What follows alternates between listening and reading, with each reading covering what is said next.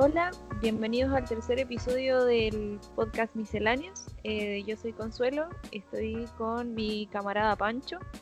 Eh, hoy día vamos a hablar de la serie Chernobyl de HBO. Pero antes de empezar, queríamos darle las gracias a los que han escuchado los capítulos 1 y 2. Eh, gracias a los que nos han mandado los comentarios positivos y negativos de los dos capítulos anteriores.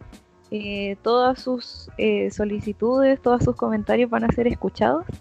Y eh, Pancho nos va a dar una breve introducción de la serie que vamos a hablar.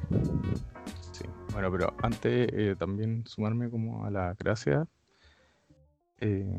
por eso, porque han habido comentarios como súper buenos y súper críticos en el buen sentido y en el mal sentido. O sea, siempre como pueden mejorar esto y todo también como aclarar un par de cositas, como que nos han preguntado, que a mí al menos me han preguntado harto, que quizás no se entienden.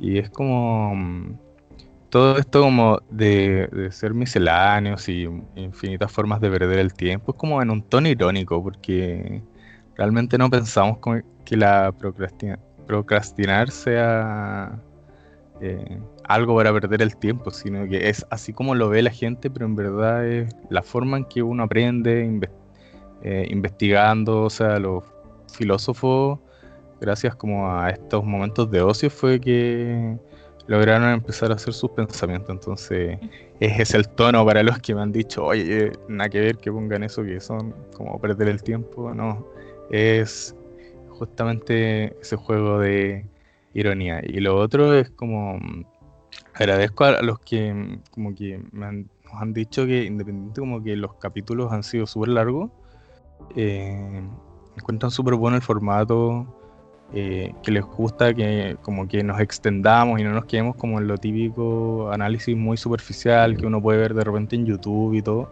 Entonces, porque también recibimos algunos comentarios, oye, no, es que sabéis que es muy largo y me da como paja escucharlo, pero eh, como estos otros comentarios se agradecen porque lo que nosotros pensamos con Consuelo y que mm, queremos tratar de mantener es como no estar limitados por el tiempo en abordar ciertos temas. O sea, obviamente no vamos a estar nunca 6 horas o 7 horas, que hay podcasts que duran 6 o 7 horas, yo los he escuchado, pero no vamos a estar todo ese tiempo hablando de algo, pero, o sea, si un tema es importante, si nos podemos extender, aparte, como decíamos, los dos somos buenos para hablar. Eh, yo creo que lo vamos a seguir haciendo porque en la medida que nos vamos limitando, no va saliendo quizás el producto o la calidad del producto que, que quisiéramos. Y por eso como que los capítulos siempre van a tener distintas duraciones, dependiendo obviamente del el tema.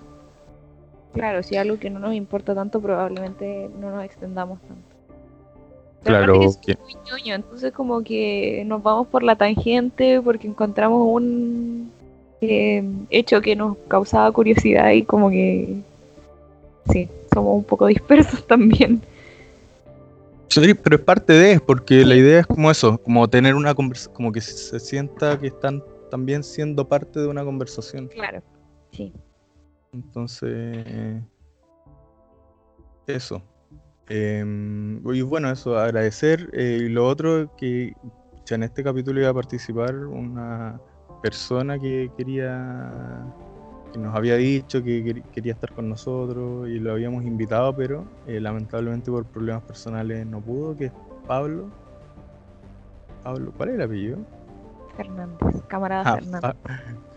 claro, camarada Pablo Fernández. Eh, así que eso, pero ojalá igual la invitación está extendida hacia él y a todos los que quieran participar. Es cosa de que nos avisen y nos digan qué tema les interesa hablar y nosotros somos súper receptivos a los temas. Sí. Así que eso por ahora. Y bueno, em, para hablar ya, entrar en materia de Chernobyl, eh, lo primero es, bueno, una miniserie del HBO que salió este año, que consta de cinco capítulos. Y bueno, el, escritor es Craig Massey, que a mí, yo busqué, yo la verdad no lo ubicaba al, escritor. Yo tampoco. Y cuando busqué qué otras cosas había hecho, eh, había hecho Hangover 2 y 3 y Scary Movie, eso era, ese es como su currículum. Entonces realmente quedé sorprendido de, de que el escritor que había participado como haciendo estas brillantes obras eh, lograra una obra tan bien escrita. Sí. Sí, era súper sorprendente porque es como nada que ver una cosa con la otra. Pero eh, le salió bien, por lo menos. Sí, sí. O sea, eh, ya uno al ver las series nota que hay como una calidad en la escritura y claro, quizás no había tenido nunca la oportunidad de hacer algo más serio. Y de hecho eh, me puse a investigar y el tipo fue súper generoso y si tú te metes a una página, creo que de hecho el link está en la página de Wikipedia, puedes descargar absolutamente todos los guiones de, la, de los cinco capítulos de la serie. Oh, excelente. El tipo lo subió gratis a internet. Mira, buenísimo, me encanta leer los guiones de la de las series porque igual te dan como lo que porque una cosa es lo que uno interpreta cuando está viendo las cosas y que tiene mucho que ver no solo con lo que quiso decir el escritor sino que cómo lo interpreta el director y cómo lo lleva a la pantalla. Y otra cosa es como la intención inicial del escritor y por eso siempre como que trato de ver los guiones eh, cuando puedo. Y bueno el, director es Johan No sé si está bien pronunciado, pero. Y también súper sorprendente al buscar qué otras cosas había hecho. Principalmente era director de videoclips. Entonces tampoco es que tuviese como un bagaje anterior. Y quizás, no sé, es como, siento que es como un.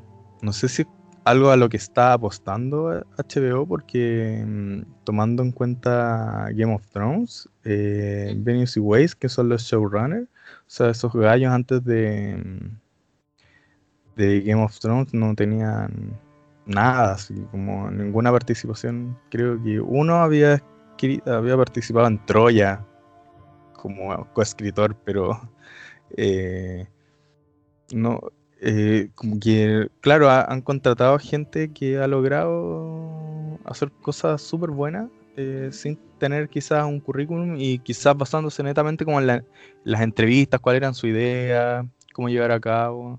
eso me parece súper bueno.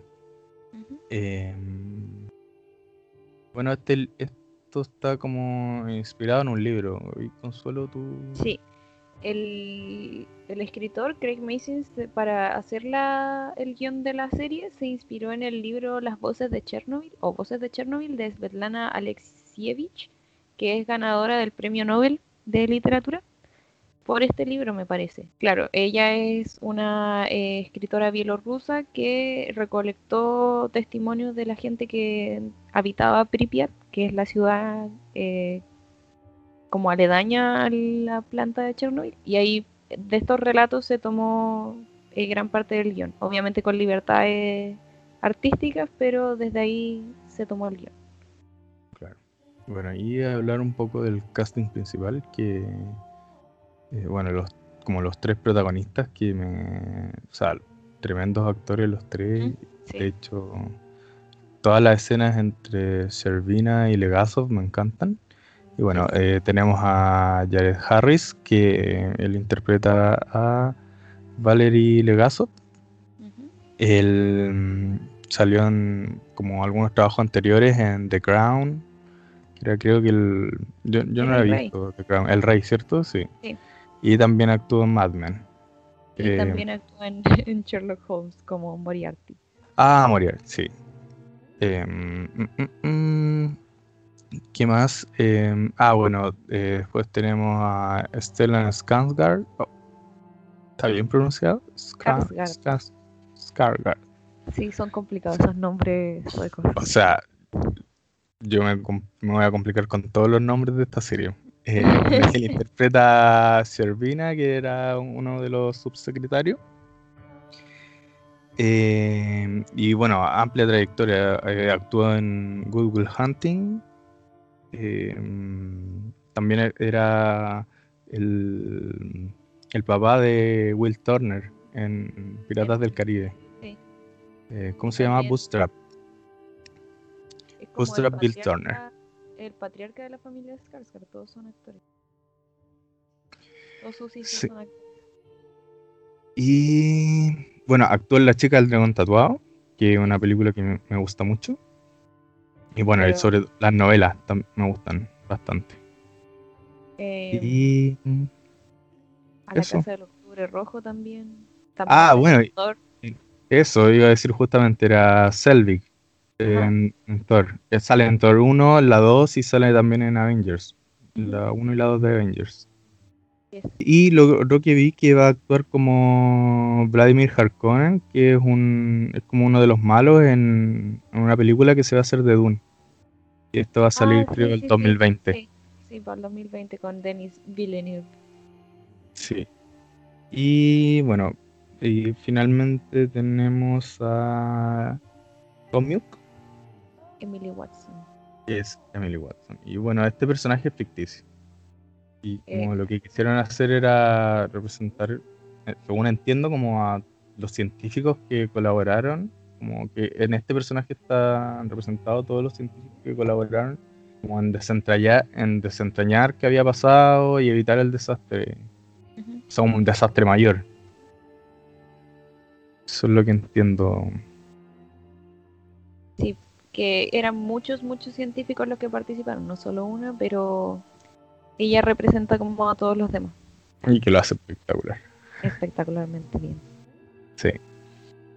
Entonces, bueno, eh, ya vamos entrando más un poco en, en el tema de, de lo que es la serie en sí. Y yo creo que lo que más me ha gustado de Chernobyl es la... Y lo que más me fijé y en lo que voy a como a concentrarme mientras analicemos es la composición de las escenas.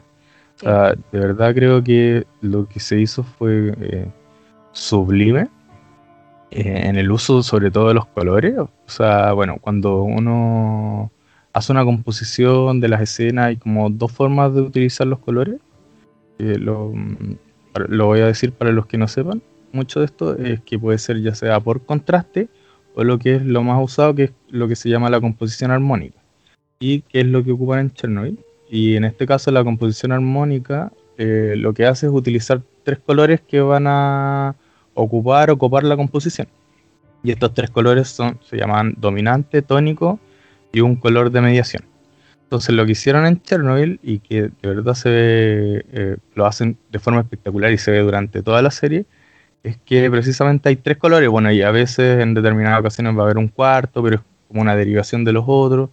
Pero hay tres colores que predominan en toda la serie y que se van adecuando además según los diferentes contextos.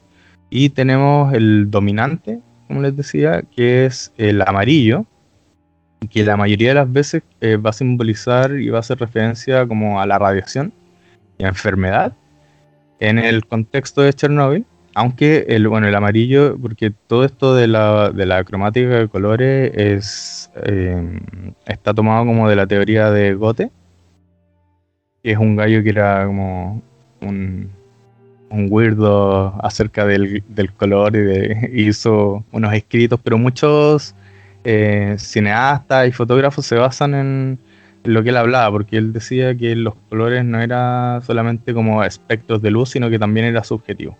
Entonces de ahí salió todo esto. Bueno, como decía entonces, el dominante del amarillo y bueno, según Goethe, el amarillo es uno de los colores que tiene como eh, mayor cantidad de significados según el tono, según el contexto. Pero en este caso la mayoría de las veces hace referencia tanto a la radiación como a la enfermedad, aunque vamos a ir viendo que en algunos casos se refiere a otras cosas. El color tónico que predomina, que yo me di cuenta que predominaba en la serie, es como el azul y, a veces el azul verdoso, y que justamente en el contexto nos va a hablar como de estados de depresión o estados de ánimo triste o situaciones que conllevan gran carga emotiva. Eh, también este color está asociado como con la seriedad, y que en este caso el azul lo vamos a ver como en las reuniones que tiene el Kremlin, en donde va a predominar este color y todos vestidos de azul, porque claro, como personas serias. Eh, aparte de como la situación eh, depresiva en la que están involucrando. Y finalmente el color de mediación, que bueno, el objetivo de un color de mediación es hacer como un- una especie de puente entre los otros dos, eh, y en este caso es el verde. Y bueno, el verde eh, según el contexto y sobre todo bueno, en Chernobyl puede simbolizar toxicidad, más aún cuando hay como un verde amarillento, que se va a ver muchas veces el verde combinado con el amarillo. Eh, toxicidad, intoxicación y que es asociado a, los efectos que está causando la radiación en las personas. Y bueno, el verde también en ciertas ocasiones lo podemos ver expresado como esperanza o el color de quien, alguien de que se arraiga fuertemente al conocimiento, puede indicar corruptividad, etcétera, pero eso, claro, lo vamos a ir viendo según el contexto. Todo eso lo ocupa mm, súper bien en eh, la serie. Sobre todo esto de haber utilizado el color verde como color de transición. Porque efectivamente tenemos como el amarillo que simboliza la radiación, tenemos el verde que es la toxicidad por efecto de la radiación, y nos lleva al azul, que es como toda la depresión o toda la tristeza, producto de lo anterior. Entonces, es súper, o sea, a mí al menos me encantó ese tema de la composición. No sé si tú quieres ah, comentar algo. Sí, me pasó lo mismo, como que hay escenas que siento que hay muchas escenas que a mí me gustaron que no tienen diálogo pero es precisamente por el uso del color y cómo están compuestas las escenas que logran transmitirte absolutamente todo lo que está pasando con los personajes que están ahí. Entonces lo hicieron súper bien, súper bien. Sí, y eso sale, bueno, de, de como sea, de, que está bien escrito y bien, bien dirigido. O sea, yo creo que, es una serie hecha con mucho cariño entonces y con mucho respeto, entonces salió un súper buen producto. Entonces vamos a partir con el capítulo 1, em, que se titula... Eh, ¿cómo, ¿Cuál era? Llama. Ah. Una 23. Una 2345 que representa la hora exacta en la que ocurrió la explosión o el como comenzó el desastre. cuando explotó el, el núcleo.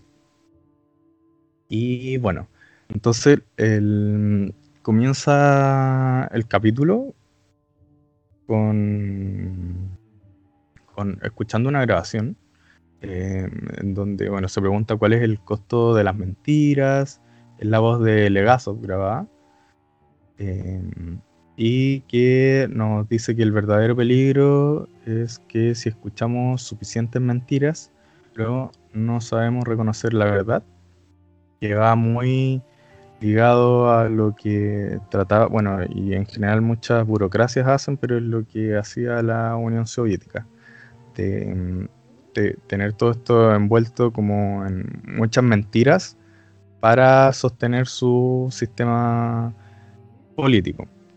Y bueno, en el primer plano ya del. En el, primer plano del, de la historia ya tenemos lo que decía de, lo, de la predominancia de estos tres colores. Se ve el, se ve el amarillo, que va a ser el predominante durante toda esta primera escena. Podemos ver las cortinas y los sillones en el fondo que son de color verde que representaba esto que decía de la toxicidad y de forma magistral vemos también eh, colores azules que, eh, como entre las sombras. Entonces ya te están desde la primera escena eh, mostrando cuál va a ser como la tonalidad y la composición de estos tres colores. Y bueno, eh, sigue una, serie de secuencias como en plano detalle de distintas cosas. Eh, me quiero quedar con el plano detalle que le hacen a uno al cenicero, que vemos que es de color amarillo, que representa como justamente a eso, enfermedad, a la radiación, a la muerte, que se viene, y también al plano detalle que le hacen al reloj, que le van a hacer hartas veces y que también es como de un color amarillento, medio anaranjado, rojo. Y bueno, después vamos a tener más planos detalles de este reloj y por qué. Lo voy a explicar un poquito más adelante. Eh, entonces, bueno, eh, continúa Legasov eh, diciendo que, lo que buscaba la Unión Soviética era tener a un chivo expiatorio, alguien que, a quien culpar, que este era Diatlov, que era el más indicado, sobre todo como que lo empieza a escribir como una persona arrogante, desagradable, y que, em, bueno, él era el supervisor durante la noche del desastre de Chernobyl, el que daba las órdenes, y bueno, lo, lo describe también como alguien sin amigos, Em, pero que independiente como del de todo esto, em, que quizás era como el más indicado, como encontrar un chivo expiatorio, no fue el único y quizás como la, lo que tuvo que pagar, que son estos 10 años de trabajo forzoso, no se corresponde porque merecía la muerte, pero hubieron peores criminales que él, que a él se lo buscó como chivo expiatorio. Y bueno, aquí me encanta cómo comienza eh, con un acercamiento hacia Legazo, que hay un cuadro dentro del cuadro, donde siguen predominando estos tres colores. Y lo interesante es que aquí vemos como en el, principio de la escena solo la espalda curvada de Legazo, que es algo que después eh, hay una reminiscencia en otra escena en un capítulo posterior pero esta como eh, que solo se ve la espalda curvada de Legazo ya nos da, como un signo de, derrota. Y bueno, y aquí también me voy a detener un poco como en, la vestimenta de Legazo, que también es muy simbólica porque está usando una camisa amarilla y un amarillo súper sucio que también viene a representar como toda la enfermedad, la radiación que él ha, tenido como durante estos años. Y bueno, sobre esta va un chaleco marrón, que el marrón es un derivado del naranjo, que el naranjo es un derivado del rojo. Y aquí tiene como un doble significado en que, uno, porque el, marrón es un color súper neutro, entonces nos hace ver que él ya no es nadie, ya dejó de ser alguien como para la sociedad. Y al final de la, del, de la serie vamos a entender por qué. Y también tiene como esta significación de violencia, de sangre, que nos está anticipando a lo que va a ser Legazo. Por otro lado, tiene como este simbolismo de que Legazo era como un, eh, súper creyente en cuanto al comunismo, a la idea política del comunismo.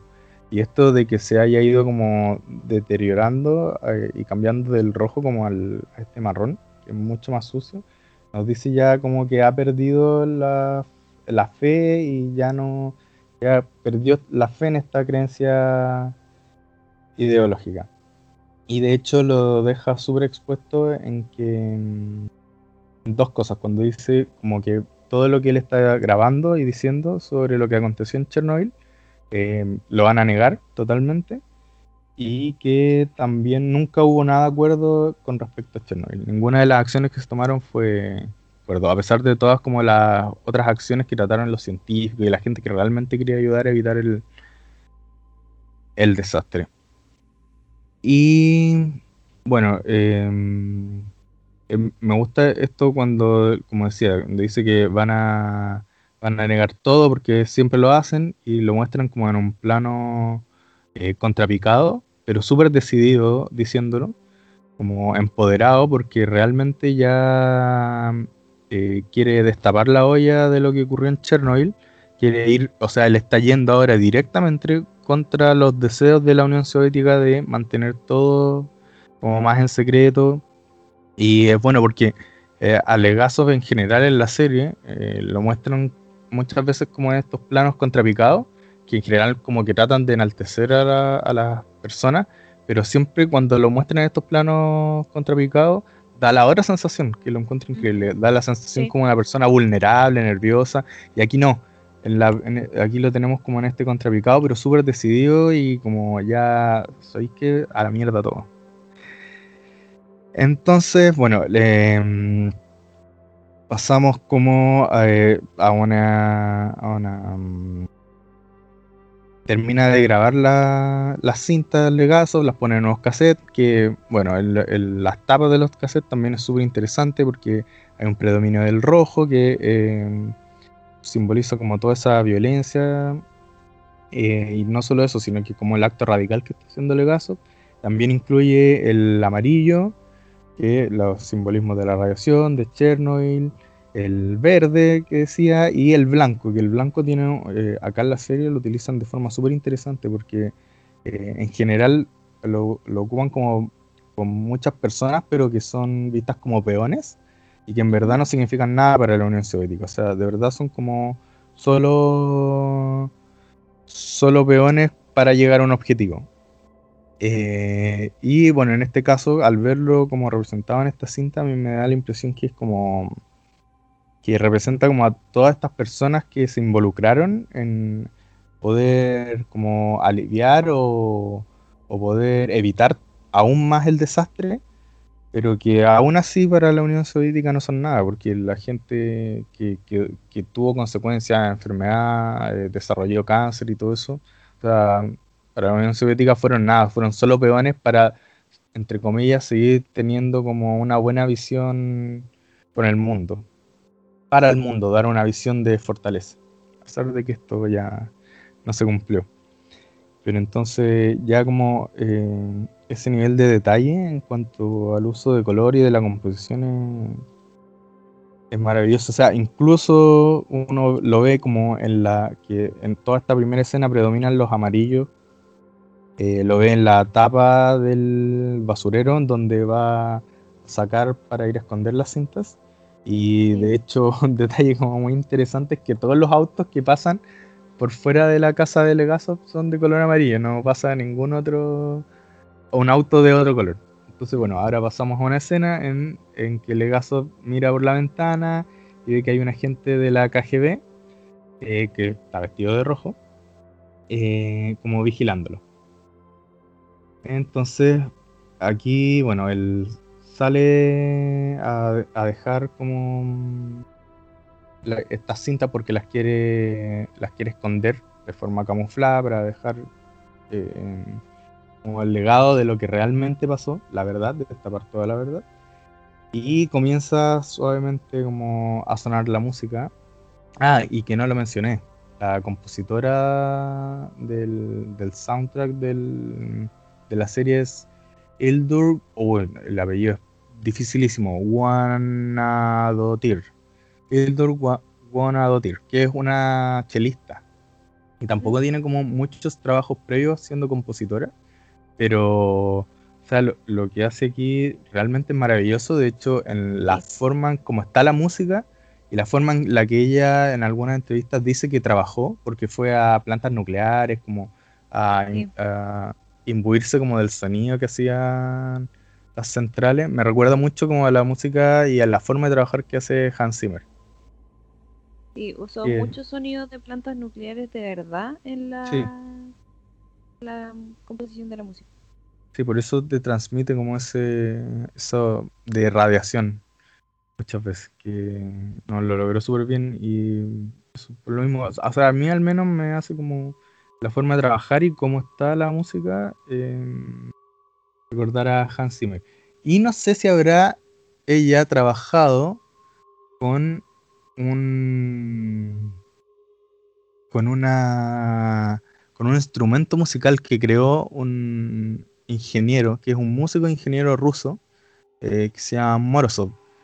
Y el, este como instrumento musical se llama máquina de sonido metafísico. Y lo que hace, bueno, es es como bastante difícil la mecánica con la que funciona, pero tiene un, un, dosímetro que mide el nivel de radiación y las partículas radioactivas. Y con eso va generando eh, que se muevan unos discos y genera una música. Y cuando yo escuché este instrumento musical, me sonó mucho al, tipo de música que suena en, el soundtrack de, de Chernobyl. Entonces, no sé si habrá ocupado este instrumento o no, pero eh, es maravilloso tener un instrumento que a partir de la radiación genere sonidos súper bonitos. Eh, repito, se llama máquina de sonido metafásico. ¿Metafísico dije? Metafásico. Sana máquina de sonido metafásico. Eh, para que lo busquen en YouTube. porque da uno, realmente da uno, unas melodías y unos sonidos súper bonitos. Y bueno, aquí me voy, entonces como decía, sale a dejar los, los mm, cassettes para esconderlos. Y aquí también hay un plano así como de verdad maravilloso en cómo pasa él desde uno de la, de la predominancia de los tonos amarillos a una parte donde está iluminado principalmente por el azul, que justamente está representando em, que el legado que está dejando al mundo como lleno de tristeza, de penuria, de depresión, em, y que pese a todo esto em, es lo que hay que dejar y lo, y lo hace como con un acto de fe en que la humanidad puede como ser un poco mejor y aprender de todo esto y que realmente sea como para en pos del pueblo las cosas que se hacen y no todo siempre sea dominado por la burocracia. Al final en cualquier mm, ideología política siempre son los burócratas los que están determinando qué es lo que conviene, cuáles son las acciones y qué es lo que se hace y los perjudicados son el pueblo llano. Así que eso, bueno, deja las cintas escondidas em, y vuelve a, a su casa. Lo vemos que repetidamente va mirando, mira su reloj. Eh, también la secuencia nos hace énfasis muchas veces en el reloj este que estaba ahí, que era de color amarillo. Se, escucha, se empieza a escuchar el tic-tac y todo eso.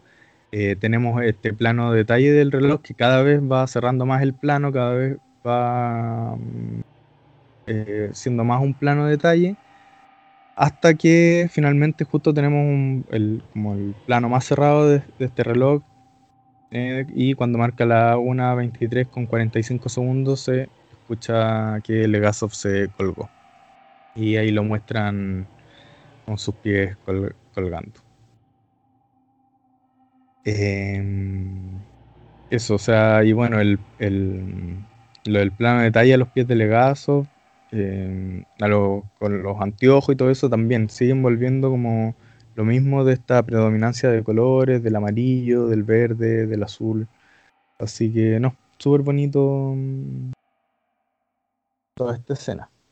Es una escena de suicidio que igual es como súper eh, cuidadosa.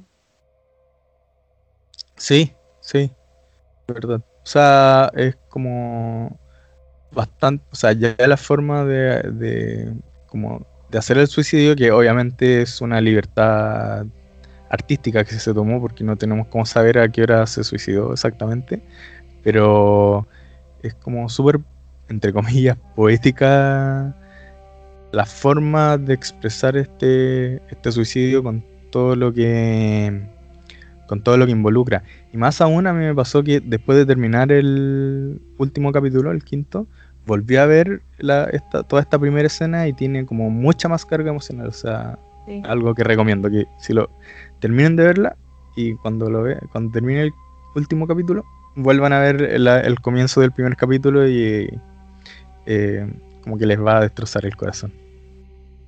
Sí. Em, y bueno, entonces ahora pasamos como a... Bueno, sale dos años y un minuto antes. Y tenemos un plano general de Pripyat, que es esta ciudad que está aledaña a la central de Chernobyl. Em, bueno, se escucha a alguien vomitando, vemos que em, es una mujer que estaba, que estaba vomitando, no sabemos si está enferma, algo así, después se va a saber por qué estaba vomitando. Eh, y ella, bueno, esta es eh, Luis Mila, eh, el nombre de este personaje, que va a ser es uno de los personajes recurrentes y que, no recuerdo el nombre de la actriz, pero me encantó. O sea, de hecho ella, ella está en la revista Forbes como esto 30 personajes bajo los 30 años, como que hay que tener en consideración, porque no, la Embarro actúa súper bien. Súper bien, súper seca. Se llama Jessie Buckley. Ya, sí, muy, muy buena. Y bueno, em, aquí se, se, detiene como en el marco de la puerta, mirar a su, a su esposo como durmiendo. Y bueno, aquí... Eh, predomina el amarillo, pero el amarillo en como en las flores del, del, de la pared y, de, y también predomina un poco el azul, pero aquí tienen otro significado, porque el amarillo, como en sus colores más puros, viene a significar como amor. Y el azul, que es lo que nos está mostrando cuando ella como que ve a su esposo y suspira y lo ve durmiendo y está como envuelto en estos tonos azules, nos da a entender como la tranquilidad y la calma que le genera a su esposo. Y que es lo que vamos a ver dentro de la serie, como uno, la tranquilidad que ella tiene o el alivio que tiene como cada vez que ve a su esposo, que va a ser como una de las víctimas de Chernobyl. Y lo otro, el profundo amor que siente, o sea, súper incondicional y que hace todo. La, la, pasa pésimo, en verdad, este personaje. Creo, que eh, estuvo súper bueno que centraran en un personaje con el que te identificara y que estuviera como fuera de todo esto de la burocracia y de los científicos para que tú te involucres como mucho más con, lo, con las implicancias del desastre. Y bueno, la actriz lo hace excelente. Entonces, bueno, ella vuelve a la cocina y se ve una explosión en un muy bonito cuadro dentro del cuadro, en un plano muy bonito, y después le llega la onda de choque. Eh, y aquí me quiero detener a hacer como un análisis un poco más extenso de, mm, porque hay una escena que en su composición de verdad es espectacular. Yo cuando estaba revisionando me quedé así como, wow, porque me no, la primera vez que lo vi obviamente no, no lo noté. Y que, bueno, tiene que ver con todo lo que le va a ir pasando a esta, a esta pareja. Que, bueno, vemos que eh, predomina los tres colores que ya he mencionado otras veces, como el amarillo como, y en un tono más anaranjado, el verde, que representa esta toxicidad, y por otro lado tenemos el azul. Y todo esto de fondo, lo vemos de fondo. Entonces, el, eh, lo bonito como de la composición de la imagen, que le tomé un pantallazo, yo creo que lo puedo subir a Instagram después, es que el marido a su espalda eh, bueno, tenemos un plano en donde se ve Lyudmila con su marido. Eh, y el marido a su espalda tiene el amarillo, que, es, que representa la radiación que va a recibir. Después como hacia más, también, bueno, también a su espalda, pero más como hacia, hacia la izquierda, tenemos el verde, que es como todo el efecto que va a tener la radiación, todo ese efecto tóxico que va a tener en él. Y detrás de la de Lyudmila lo que se ve es la predominancia del azul, que representa como toda la pena y toda la depresión en la que va a caer, producto de lo que le va a pasar al marido. Así que yo creo que no, sé si, está, si estuve mirando como mucho bajo el agua, pero en verdad no lo creo, porque están tan bien como compuestas las escenas, están tan bien hechos los colores que yo ya eh, vi que no es nada al azar. O sea, las cosas las las hicieron. Lo otro es que con Lyudmila también hay como unos tonos rosados en esas escenas. Es que sí. Em, es porque todavía no ha ocurrido nada. Porque eso es otra cosa que vamos a ir viendo a través de los colores. Como los colores eh, y las vestimentas que ocupan los, los personajes van representando estados de ánimo, estados como de de, lo que ha representado Chernobyl para ellos. Por ejemplo, vamos a ver que las personas que recibieron de repente mucha radiación, de repente van a estar como con vestidos como más de amarillo. En un momento vamos a ver a Lyudmila, que después de que estuvo expuesta a toda esta parte de Chernobyl, cuando llega a Moscú al hospital está vestida con, una, con un traje verde que representa la toxicidad que viene trayendo desde allá. Entonces, sí, Sí, tiene eh, ese tipo de detalles incluso en la vestimenta de los personajes. Em, y bueno, ahí pasamos entonces a la escena de la, de la central, en donde vemos a Diatlov, que está como todo en medio de la, de la confusión total. esto lo representan como en un plano holandés que se va posicionando hasta ponerse horizontal, cuando ya él como que ya sale de la confusión y dice, hay que actuar, porque ya está seguro. Ahora, el tipo es un hijo de puta, o sea... Es un arrogante. Sí, tiene, las tiene todas, o sea, arrogante, minimiza, se quiere salvar solo él. O sea, a pesar de que le está dando todas las órdenes, siempre está tratando de culpar a los otros eh, por lo que hicieron.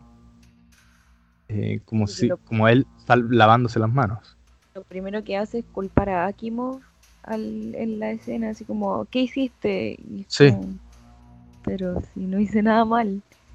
Eh, ese, me encanta que dijera eso porque es algo que repite y después se va a ver más adelante también como Akimov dice, hicimos todo bien, no hice nada mal. Em, y bueno, y si nos fijamos aquí lo que decía, los em, todos los funcionarios están vestidos de blanco. Sí. Y claro que... panadero. Sí. Todos los camaradas parecen panaderos. Yo no sé si es el traje, no...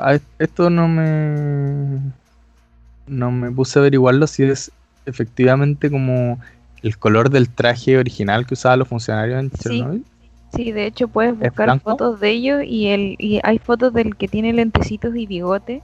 Bueno, todos tienen como lentecitos y bigote, pero hay uno que hay fotos de ellos y salen vestidos igual, parecen panaderos. Y como lo primero que uno piensa cuando está viendo la serie, o al menos lo primero que yo pensé es como si estaban expuestos a radiación, ¿por qué estaban vestidos así?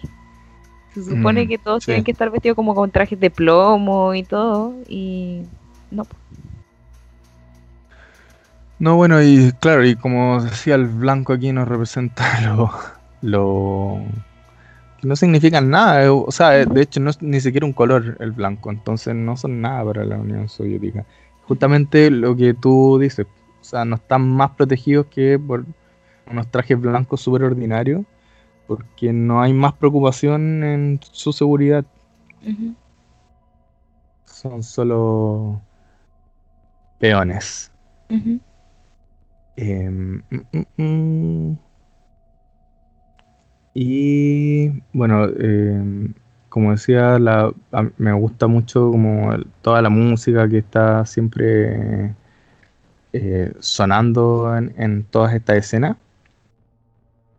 Em, y bueno, después de esto como que pasamos a como una conversación de la llamada a los bomberos porque Diatlov, eh, cuando le dicen no, que hay, hay un incendio y todo esto, eh, dice no, eh, si hay un incendio llama a los bomberos. Y ahí esa conversación no sé si es real. suena como que suena como que hubiese sido real, ¿cierto? Como que fue el, como que es la en ninguna parte si es verdad o no es verdad. Claro, pero suena al menos como que es la grabación original de cuando hicieron el, llamado desde la planta a,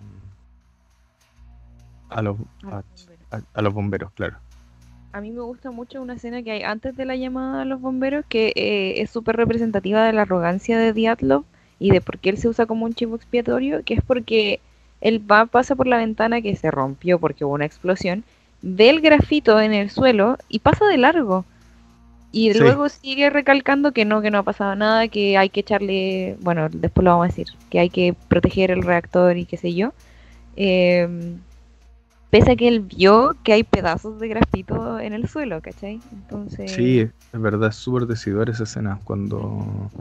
Y, y claro, es como que envuelve muy bien la personalidad como uno de negacionista de negación que tiene como y de lavarse las manos. Y a pesar de todo como que sigue echándole la culpa a los otros. Eh, sí. Eh, eh, em, y bueno, aquí como de las otras cosas que quiero destacar que van como al en este inicio de la de la serie que también tiene que ver como con los colores todo el rato eh, van variando las luces entre los amarillos, los azules, los verdes eh, y eso se va como reflejando todo el rato en las caras de, de todos los funcionarios que están ahí. Em, me parece como eso, como eh, súper interesante el uso y la composición que hay como en toda esta escena. Y bueno, aparte de como la locura total que hay entre los trabajadores, algunos que empiezan a vomitar, vomitan sangre. no, es eh, súper fuerte en general como toda la escena. Y bueno, y tenemos a, a Kimov que sigue repitiendo, hice todo bien.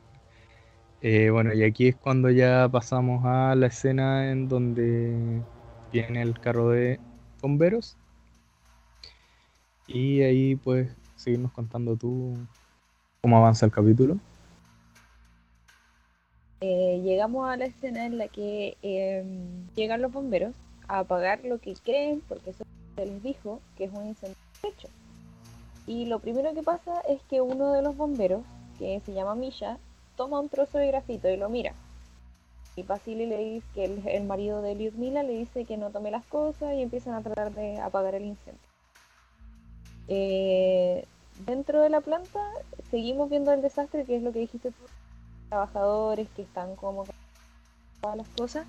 Eh, y hay, está todo el desastre y dos de los que estaban en la sala de control quieren ir a bajar manualmente las barras de control del reactor. Eh, que es lo que les dice Diatlov que hay que hacer, o sea, hay que bajar las barras de control y echarle agua al núcleo, eh, que es lo que repite todo el rato. Y se encuentran con que el que habíamos visto hace un ratito, eh, uno de los que estaba afectado por la explosión, llega un tipo cargando a otro camarada medio moribundo y entran en la sala del reactor 4 y esta es una de, también de, de, los planos más bonitos que hay que mm, también es súper eh, decidor de todo lo que va a ser el futuro. Entran logran apenas entrar a la sala del reactor porque la puerta estaba mala. Cuando entran no hay nada. Eh, no hay núcleo, no hay reactor, no hay nada. Y sale este esta nube como de humo brillante y amarillo, em, que es súper linda. Y, pese a lo terrible que es, es súper bien hecha y súper bonita la, la escena y todo. Y, vemos también cómo se van quemando estos em, los tipos que entraron a la sala del reactor y por otra parte tenemos al que está sujetando la puerta, que empieza a sangrar y no tiene ni idea de dónde está sangrando porque ni siquiera saben cómo funciona eh, la radiación. O sea, el tipo toca la puerta porque no está caliente y aún así le están saliendo como quemaduras, entonces no entiende mucho de cómo funciona la, la, radiación. Y para mí era como súper sorprendente el por qué personas que trabajan en una planta nuclear no tienen ni idea de qué es lo, lo que les puede hacer la radiación o cómo se verían quemaduras por radiación. Entonces, mm, deducimos que la radiación a la que están expuestos es enorme, porque antes habíamos visto que, o lo vemos después, que el, dosímetro marcaba 3.6 sí, sí, eh, y con Sí, eh, y con 3.6 sieverts eh, no me parece que no es tan terrible la, la radiación a la que te expones. Eh, pero si ya hay quemadura como a los minutos, significa que la exposición me parece que es como más de mil sieverts, creo. Creo. Sí, se, supone que mm, igual es alto esos 3,6. Eh, lo que pasa es que como no, no, es alto en el sentido de mm, claro, como desastre, no es un desastre nuclear si hay como esta pequeña fuga, pero si una persona se expone a esa cantidad de radiación, igual es como. No sé, creo que no, no, lo, no lo corroboré, pero al menos lo que dice Legasov en la serie es que igual a que te pusieran 400 radiografías. Entonces. Claro. Es que una radiografía me parece que tiene como 0,4 sieverts. Entonces. Eh, no, pero lo había buscado y me parece que no lo anoté. Pero luego lo podemos ver eh, si es que hablamos del síndrome de radiación aguda. Sí. Eh, más adelante. Ya, entonces, eh, luego vemos a Lyudmila que está mirando el incendio afuera de los edificios donde vive y ve esta como nube azul gigante que sale hacia arriba desde la planta y se acerca a la gente que tenemos que asumir que se despertó por el, la explosión y que dicen que van a ir al puente a ver el incendio porque es bonita la radiación, qué sé yo. Em, y ella está preocupada porque su marido estaba tratando de apagar el incendio. Entonces luego volvemos a la sala de control. Llega uno de los que dice, o sea, que entró a ver el, lo que quedaba del núcleo y les dice como lo que vio, que no hay núcleo. Y mm, le pregunta si bajaron las barras de control a Anatoly Diatlov. Eh, y el chiquillo no responde porque empieza a vomitar. Y este tipo, el Diatlov les dice que no le importa, que es por el agua contaminada, que eh, no importa y que va a estar bien que lo lleven a la enfermería. Ah, claro, porque ahí eh, que una parte que me, olvidé mencionar es que ya a él ya le habían dicho, oye, ¿sabéis que no hay núcleo? El núcleo estalló. No, Le, habían avisado y aquí vuelve y lo que dice cuando llega este, este tipo a decirle, oye, ¿sabéis que yo vi, se destruyó la tapa estalló el núcleo, le dice, no, está como en shock, no, no le hagan caso. Y aquí vuelve como a repetir lo mismo con este caso, no está en shock. Y dice, eh, no, no, es porque tocó el, tomó, le debe haber entrado agua contaminada y por eso está vomitando. He visto cosas peores. Y, e insisten que hay que echarle agua al núcleo, que hay que echarle agua al núcleo. Eh, y le pide a Akimov que llame al turno de día y lo amenaza con que eh, puede hacer todo peor para él, como si Akimov tuviera la culpa de lo que está pasando. Luego sol, es la 1.50 de la mañana y vemos una escena que igual es súper linda. Eh, de nuevo son personas vestidas de blanco en este caso porque son doctores y a mí me parece que la que está mirando por la ventana es una interna. Eh, sí, porque está como el otro médico está como a cargo de ella. Sí, y comenta un poco, están comentando un poco que no pasa nada, eh, como que está muy tranquila la noche y luego la niña dice como no ha llegado nadie del incendio y el tipo así como me da lo mismo y la niña que está mirando por la ventana se da vuelta y le pregunta si tiene yodo. Y el viejo así como para desinfectar y ella así como no pastillas de yodo y el tipo el doctor viejo es como ¿y para qué quieres pastillas de yodo? y de nuevo me extraña mucho que gente que trabaja en un hospital cerca de una planta nuclear no sepa para qué es el yodo que tienen que tomar. Lo hemos discutido muchísimo acá en mi, en mi casa y es como, pero ¿por qué no saben? O sea, si tienes a los trabajadores de la planta nuclear, los doctores al menos deberían saber para qué son las pastillas de yodo, pero no saben. Em, yo creo que ese no saber em, de algunas cosas se expresa en una frase que voy a decir más adelante que dice, la verdad no sé qué, cuál es ese personaje, pero es como uno de los líderes. Eh, a lo mejor tú te acordáis cuando lo nombre al viejo, pero más adelante lo voy a decir. Ya. Eh, ya. Dos y media de la mañana y recién llegan los jefes, los ingenieros jefes, que son Fomin y Brugianov. Eh, Fomin es un pelele, a mi parecer, es como este peladito con los, con los lentes. Sí. tiene una cara de, de pusilánime que no, no se la puede más. Y el otro es Brugianov, que para mí parece un mafioso. El Crespito. Sí, parece sacado como de. a mí me da la impresión de estar viendo como a, este al al hijo de los Corleones, al que matan en la primera. Sí, sí. Eh, ¿Cómo se llama? Eh, no ah, me acuerdo. Ya, bueno, pero, es como Claro pero la cagó. Esa impresión me da a mí también, como muy mafioso. se ve muy mafioso. Llegan y empiezan a hablar con Diatlov, que está pero convencidísimo de que no es tan terrible, que eh, insiste en los 3.6 milisieverts. Ah, eran milisieverts, no sieverts, creo. O sea, no de milisieverts, quizás eran sieverts. no eran sieverts, no milisieverts. Ya, eran sieverts, perdón.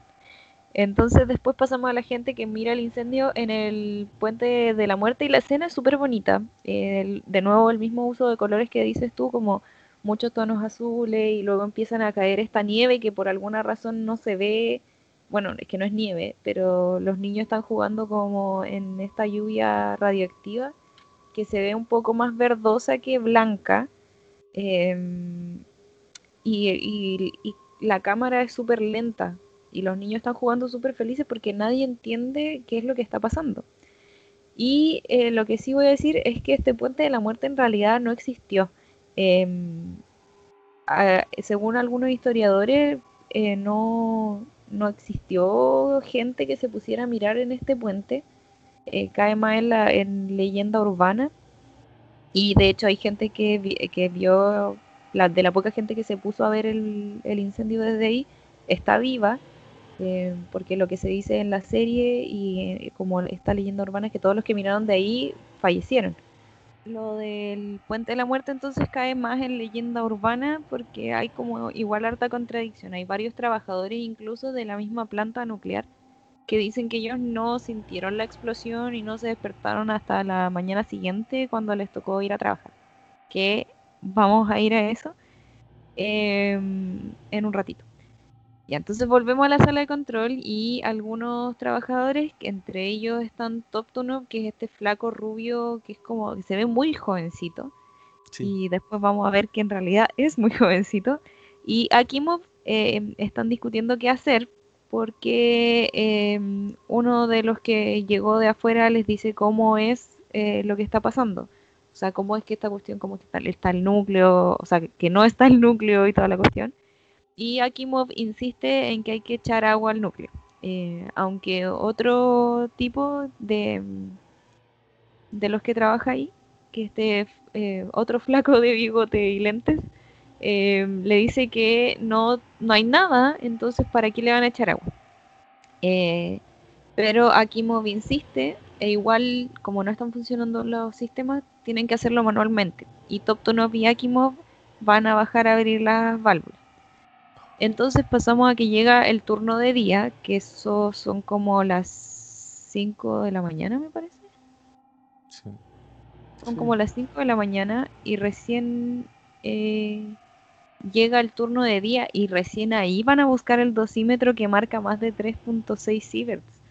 Eh, ha pasado demasiado tiempo desde que fue la explosión hasta que van a buscar el dosímetro bueno, entre comillas. Y pasamos a la reunión como que tiene Diatlov. Bueno, Diatlov no, no se sienta a la mesa porque no es de los jefes. Pero que tienen los ingenieros como asumo con los del partido y gente como Sí, bueno, que ellos tres, Fomil, Diatlov y Bru, Bru, ¿cómo? Brugianov. Brugianov. Em, yo, que yo les digo los tres mosqueteros. Eh, claro, estaban súper asegurados como en un búnker antirradiación, como un bombardeo nuclear, haciendo sus reuniones, y ahí mismo es donde van a hacer esta otra reunión. Pero antes de eso, eh, que yo me acuerdo que hay ah, como... Faltó una escena que me había gustado mucho. ¿Y por qué me la salté? Ya. Em, ¿Por qué me la salté? ¿Dónde la dejé? probablemente la, la misma escena que iba a nombrar yo. Eh, cuando estamos en el incendio, desde afuera, uno de los bomberos se acerca a Basili y le dice mm, eh, que no están logrando apagar el incendio desde el perímetro y que tienen que acercarse. Y Basili, que es el marido de Lyudmila. De Lyudmila. Eh, Basili empieza a avanzar y cuando va avanzando hacen un juego de cámara que a mí me parece súper, súper interesante. Es que Basili mira directo a la cámara y pasamos a Lyudmila y Lyudmila está mirando como hacia el lado. Y se ve eh, preciosa la escena, como la conjunción de los dos, de las dos escenas, o sea, como lo que está haciendo Basile y lo que está haciendo Lyudmila, porque de alguna forma simboliza que sus miradas no se encuentran y que va a haber como mucha pérdida en esa relación, ¿cachai? Aparte los colores que, que están rodeando a Basili son los claros de toxicidad y está todo quemado porque está frente al incendio. Y es súper linda y súper simbólica esa escena, cómo quedó. y no la había, no, no me había fijado mucho. Pero claro, ella mira más hacia el vacío, como con una clara preocupación. De hecho, justamente iba a nombrar la misma escena que también me encantó cómo intercalan estos primer planos de ambos y que, claro, como tú decías, prevalece. Y si te fijáis en las dos, en los dos primeros planos, en ambos prevalecen como el amarillo, pero en distinto contexto, porque sí. para el- ay, ¿cómo se llama el marido de, Lyudmila? Vasily, Vasily Igna- Ignatov. ¿no? Ignatenko. Ignatenko. Es, es como este de la radiación, este amarillo de la radiación. Mientras que el, amarillo, como mucho más puro, en el contexto de Lyudmila, representa el amor. Entonces, como esa contraposición es preciosa. Y ahí sí pasamos a la parte de la super reunión en el búnker, que es ultra seguro Claro. donde llega como un montón de, de burócratas y bueno, netamente lo que hacen es empezar a decir como no, en verdad todo está bien, la radiación no es tan alta, eh, solamente como un incendio, un par de errores pequeños, pero nada como por qué poner más como en alerta. Y hay una, hay uno de estos como que pone en duda, como que cuestiona eh, y dice, oye, pero la radiación, tengo a mi señora, mis hijos, ¿por qué no evacuamos?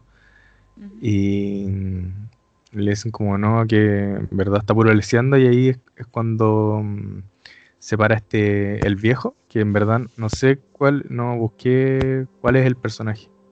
Yo tampoco, la verdad. no. Así que, pero es- es- eh, no sé si es como una autoridad de la KGB, me, me tinca que es como en, en ese estilo, como por la autoridad que tiene.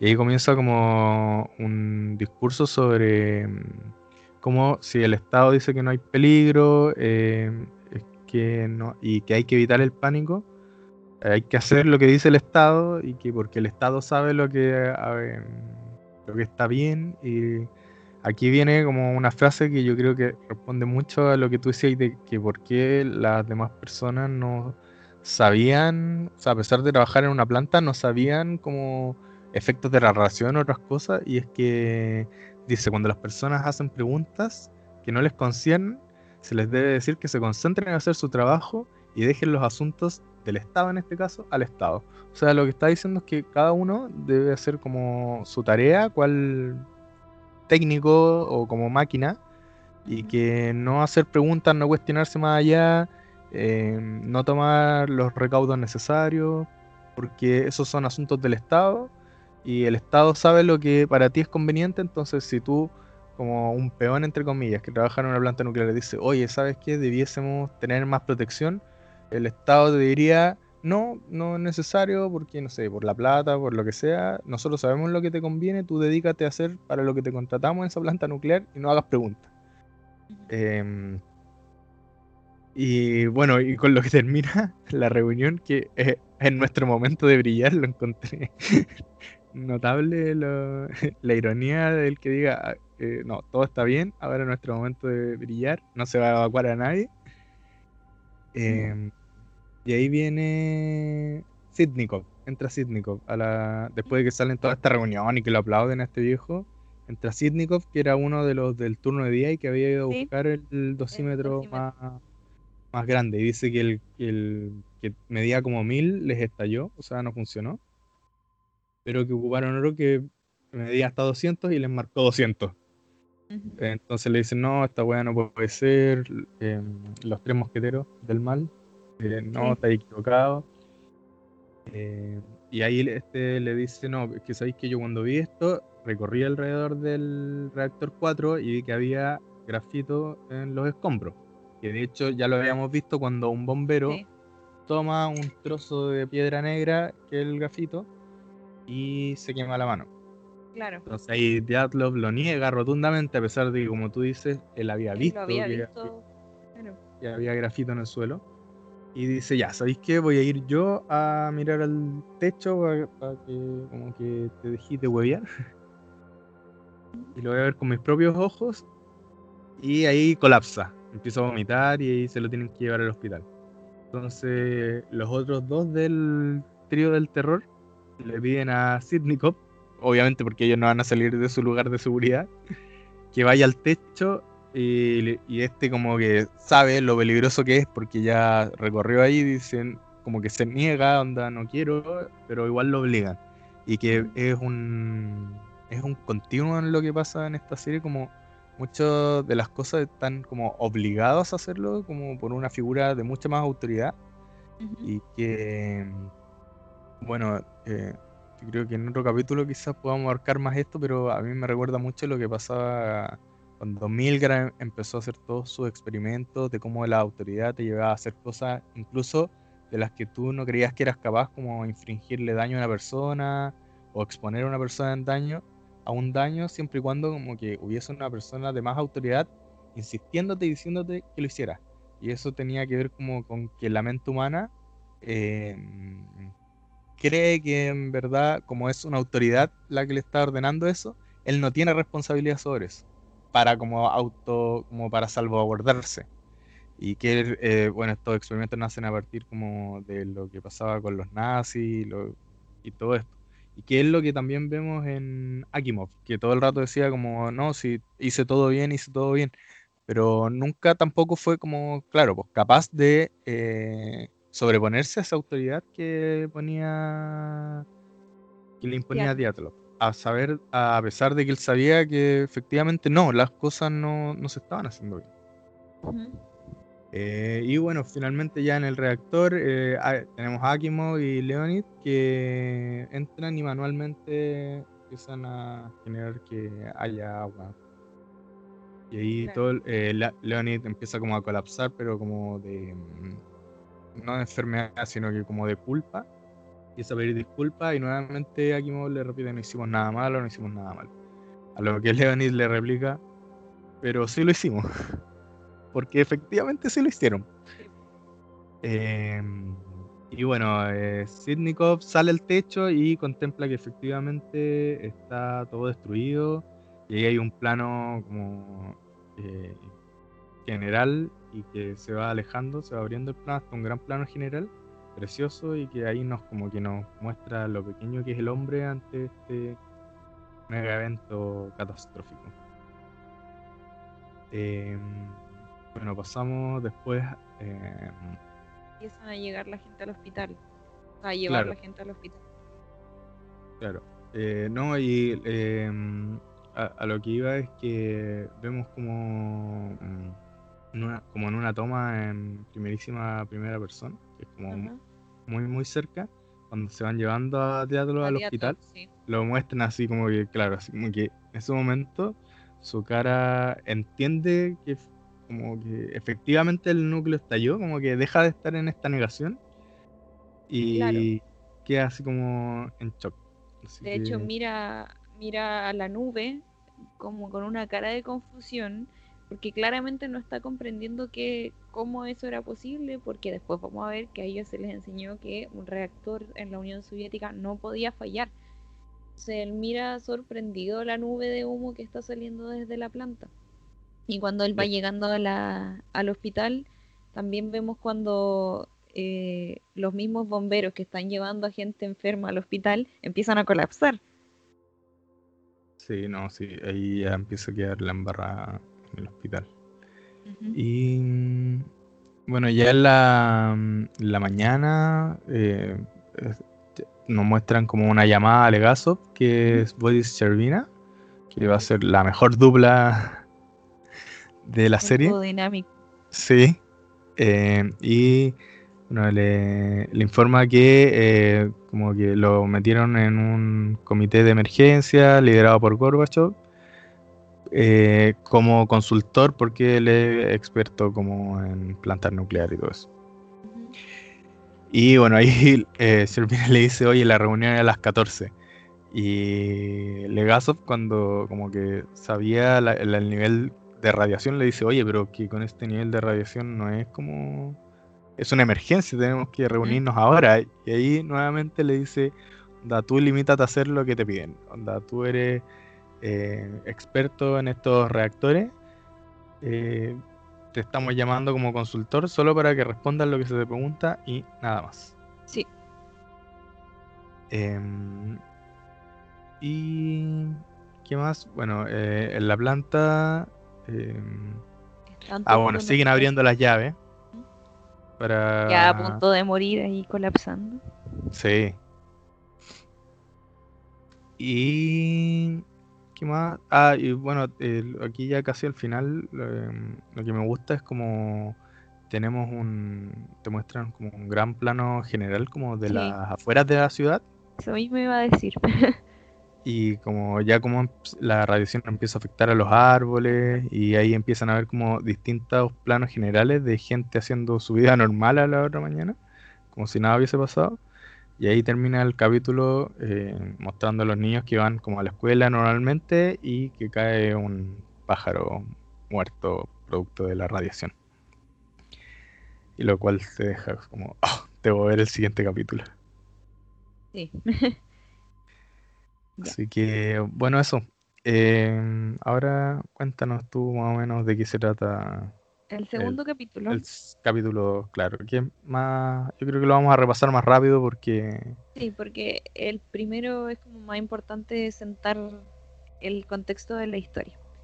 Bueno, el capítulo 2 parte aproximadamente 7 horas después de la del, del primero eh, y empieza en otro lado, empieza con Ulana Homiuk que está en Minsk, en Bielorrusia.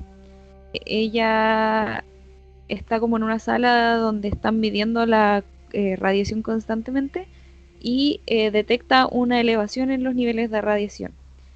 Y mm, se preguntan si es dentro de la misma sala en la que están o qué, porque el tipo venía de afuera y todo. Abre la ventana, limpia la ventana y eh, pone el algodón como en un dosímetro, me imagino, y mm, resulta ser que venía de afuera. Empieza a llamar como a todas las plantas nucleares de, los de los alrededores y todo, y eh, se entera de que es en Chernobyl. Pero como se entera de que es en Chernobyl es súper divertido porque habla en código con otra persona. Y esa escena a mí me gusta mucho porque también te refleja un poco todo lo secreto y lo como clandestino que era enterarse de las cosas en, en la Unión Soviética. No sé si habrá sido exactamente de esa forma, pero encuentro que lo hicieron con un juego súper divertido en esa escena. Bueno, eh, volvemos a Pripyat y en, en Pripyat está eh, absolutamente colapsado el hospital. No dan más eh, porque está lleno de gente que trabajaba en la planta, tanto como en este caso eh, los que fueron a ver qué estaba pasando en el puente. Y el hospital no da más, los enfermeros no dan, las enfermeras no dan abasto. Y Lyudmila está buscando a su marido. Eh, llega al hospital, empieza a buscar a su marido y mm, le dicen que tanto él como otros pacientes que están con síndrome de radiación aguda, que eh, lo busqué al final, para el síndrome de radiación aguda empieza con 1 a 2 ciber. eh, pero 1 a 2, la probabilidad de morirte es como de 0 a 5%, pero en el caso de ellos como que mm, por cuánto a las horas a, la que a las que empezó, eh, puede ir de entre 2 a más de 30 sieverts. Es mucho, mucha la cantidad de radiación que tienen que haber recibido para estar como estaban estos pacientes. Bueno, ahí Lyudmila se entera de que a su marido se lo llevaron a Moscú. Y en Moscú también está Legasov con, en esta reunión con Gorbachev y Chervina y todos los otros burócratas. Y em, trata de explicar un poco qué es lo que podría haber pasado. Y la- al final lo mandan a Chernobyl con eh, Chervina, que es un escéptico, o sea, él no le cree absolutamente nada que a, a Legasov porque él cree ciegamente en lo que le dice el Estado, de nuevo. Y em, se viene también una de las escenas como más divertidas, creo yo, como una de las pocas escenas cómicas que tiene esta serie, que es cuando van en el helicóptero Legasov y Chervina, eh, y Legasov le em, em, muestra este como eh, estos escombros eh, de grafito que hay y el, la radiación que tiene el color azul y toda la cosa, lo que él explicaría que el núcleo está expuesto y por lo tanto la, la radiación está saliendo y que hay que controlarlo y que la radiación está saliendo y que por eso al principio Olana Homiuk habría detectado radiación en Minsk. Em, ahí tienen una, una, pelea que es muy divertida porque Chervina quiere acercarse a, a, la radiación que está saliendo desde el núcleo y Legasov le dice que no, pelean y Chervina amenaza con botar a Legasov del helicóptero. Eh, Chervina pelea con Brujanov y Fomin, eh, quienes están acusando a Legasov de que él no sabe nada, poco menos, de que no tiene ninguna información.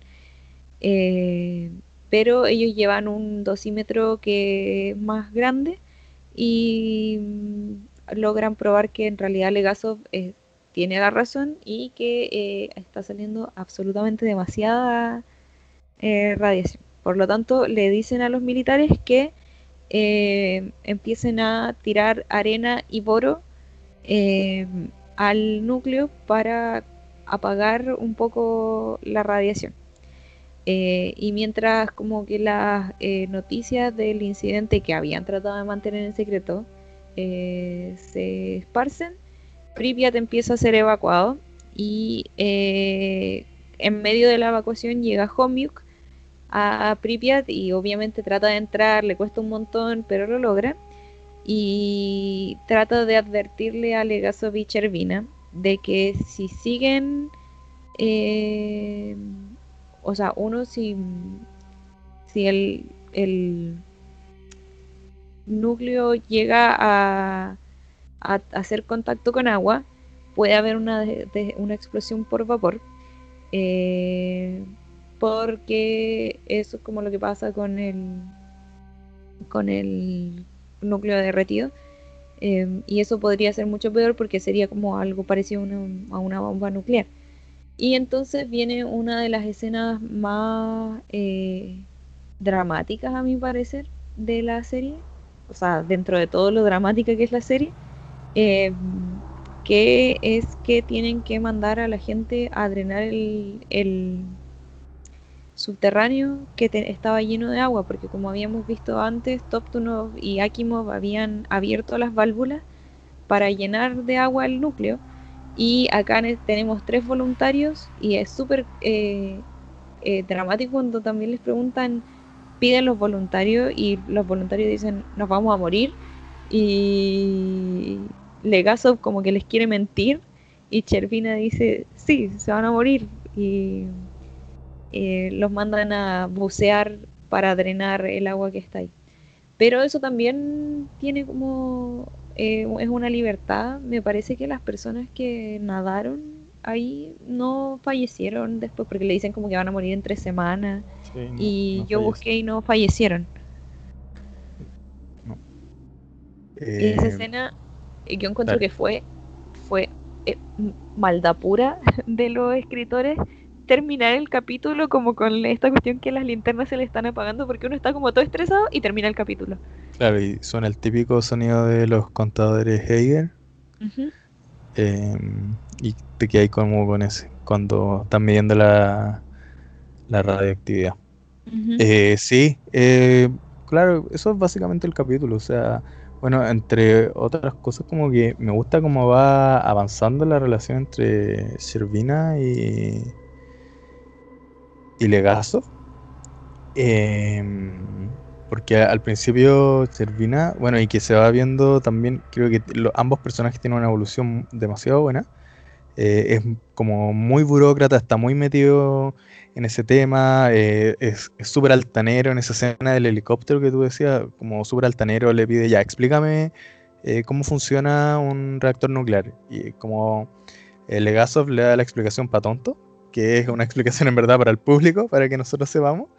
Eh, y ahí Jervin le dice, ya bueno, entonces ya no te necesito porque ya sé cómo funciona.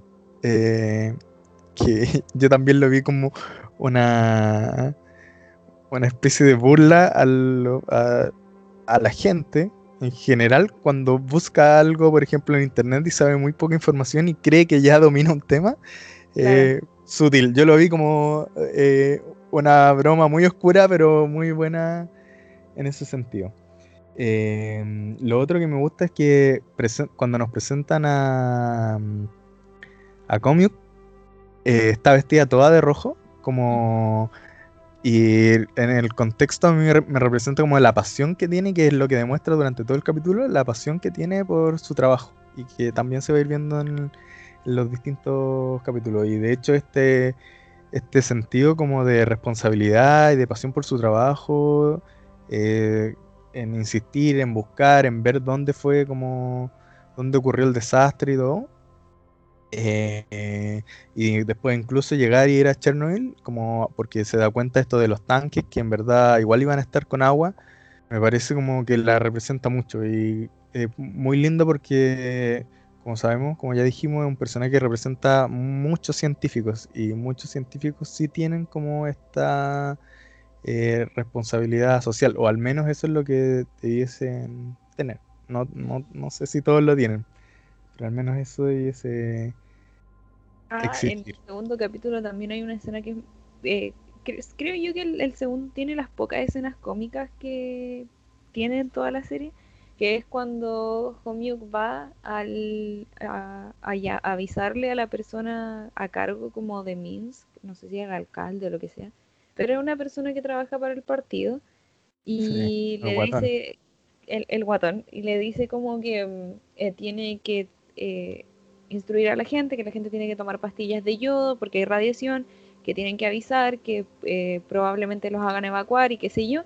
Y mm, el tipo le dice como usted no sabe nada, el partido dice que todo está bien, entonces todo está bien.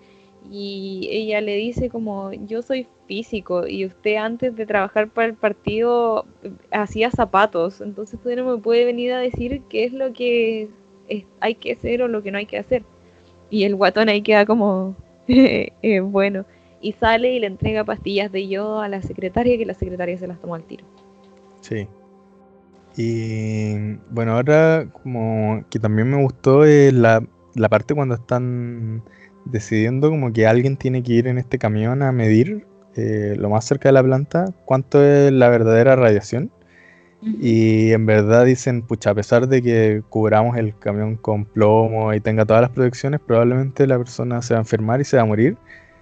Eh, y ahí como que el coronel, como el jefe, dice, entonces lo voy a hacer yo. Me encanta porque es uno de los pocos como que está en el poder que realmente va y dice, no quiero como sacrificar peones, sino que yo tengo una responsabilidad para con el Estado y por lo tanto voy yo y yo voy a voy como al choque, al sacrificio, que es la responsabilidad que debiesen tener la mayoría, pero y que es la antítesis de estos otros tres pelagatos que ante como la situación de emergencia se fueron a refugiar a un búnker anti explosión nuclear y todo.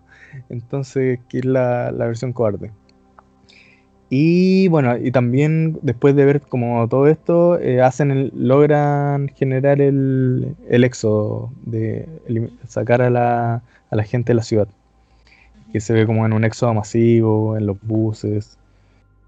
Em, y eso es como lo más relevante, yo creo, de este capítulo. Em, entonces, ¿seguimos con el 3? Sí. Ya, porque 3 y el 4 em, son, yo creo que, de los, bueno, el 5 también, pero a mí al menos el T4 son de los que más me gustaron. Sí. Y tienen como mucho mm, mucho simbolismo. Entonces da para harto para, para mm, hablar. Entonces, bueno, el, capítulo comienza em, donde quedó el anterior, que es como con, las linternas apagadas pero eh, esto, los, los buzos tienen como estas linternas que funcionan como a mano, que las pueden recargar. Y ahí van como encendiendo de nuevo la, las, las luces. Eh, bueno, después tenemos eh, que está fuera de este, del edificio a a Servina y que le pregunta a Legasov si es que el agua misma puede haber ya matado a los buzos o a los exploradores. Y este le dice que sí. Así que, que si, pasó así, ya están como jodidos. Em, y bueno, ahí tenemos que algo que me gusta harto, que es un... Tenemos un primer plano de, de Legasov. Y aparte de tener este primer plano de Legasov, se ve como un cuadro entre el cuadro em, hacia, hacia la puerta por donde entraron estos gallos.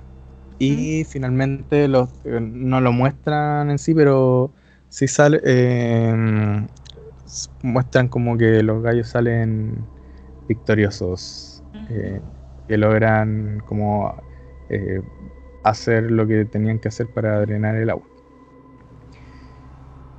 Entonces, después esto cambia a el 30 de abril en Moscú, donde tenemos a Lyudmila, que va hacia el hospital, porque como habíamos visto, eh, le habían dicho que su esposo había sido trasladado hacia el hospital de Moscú.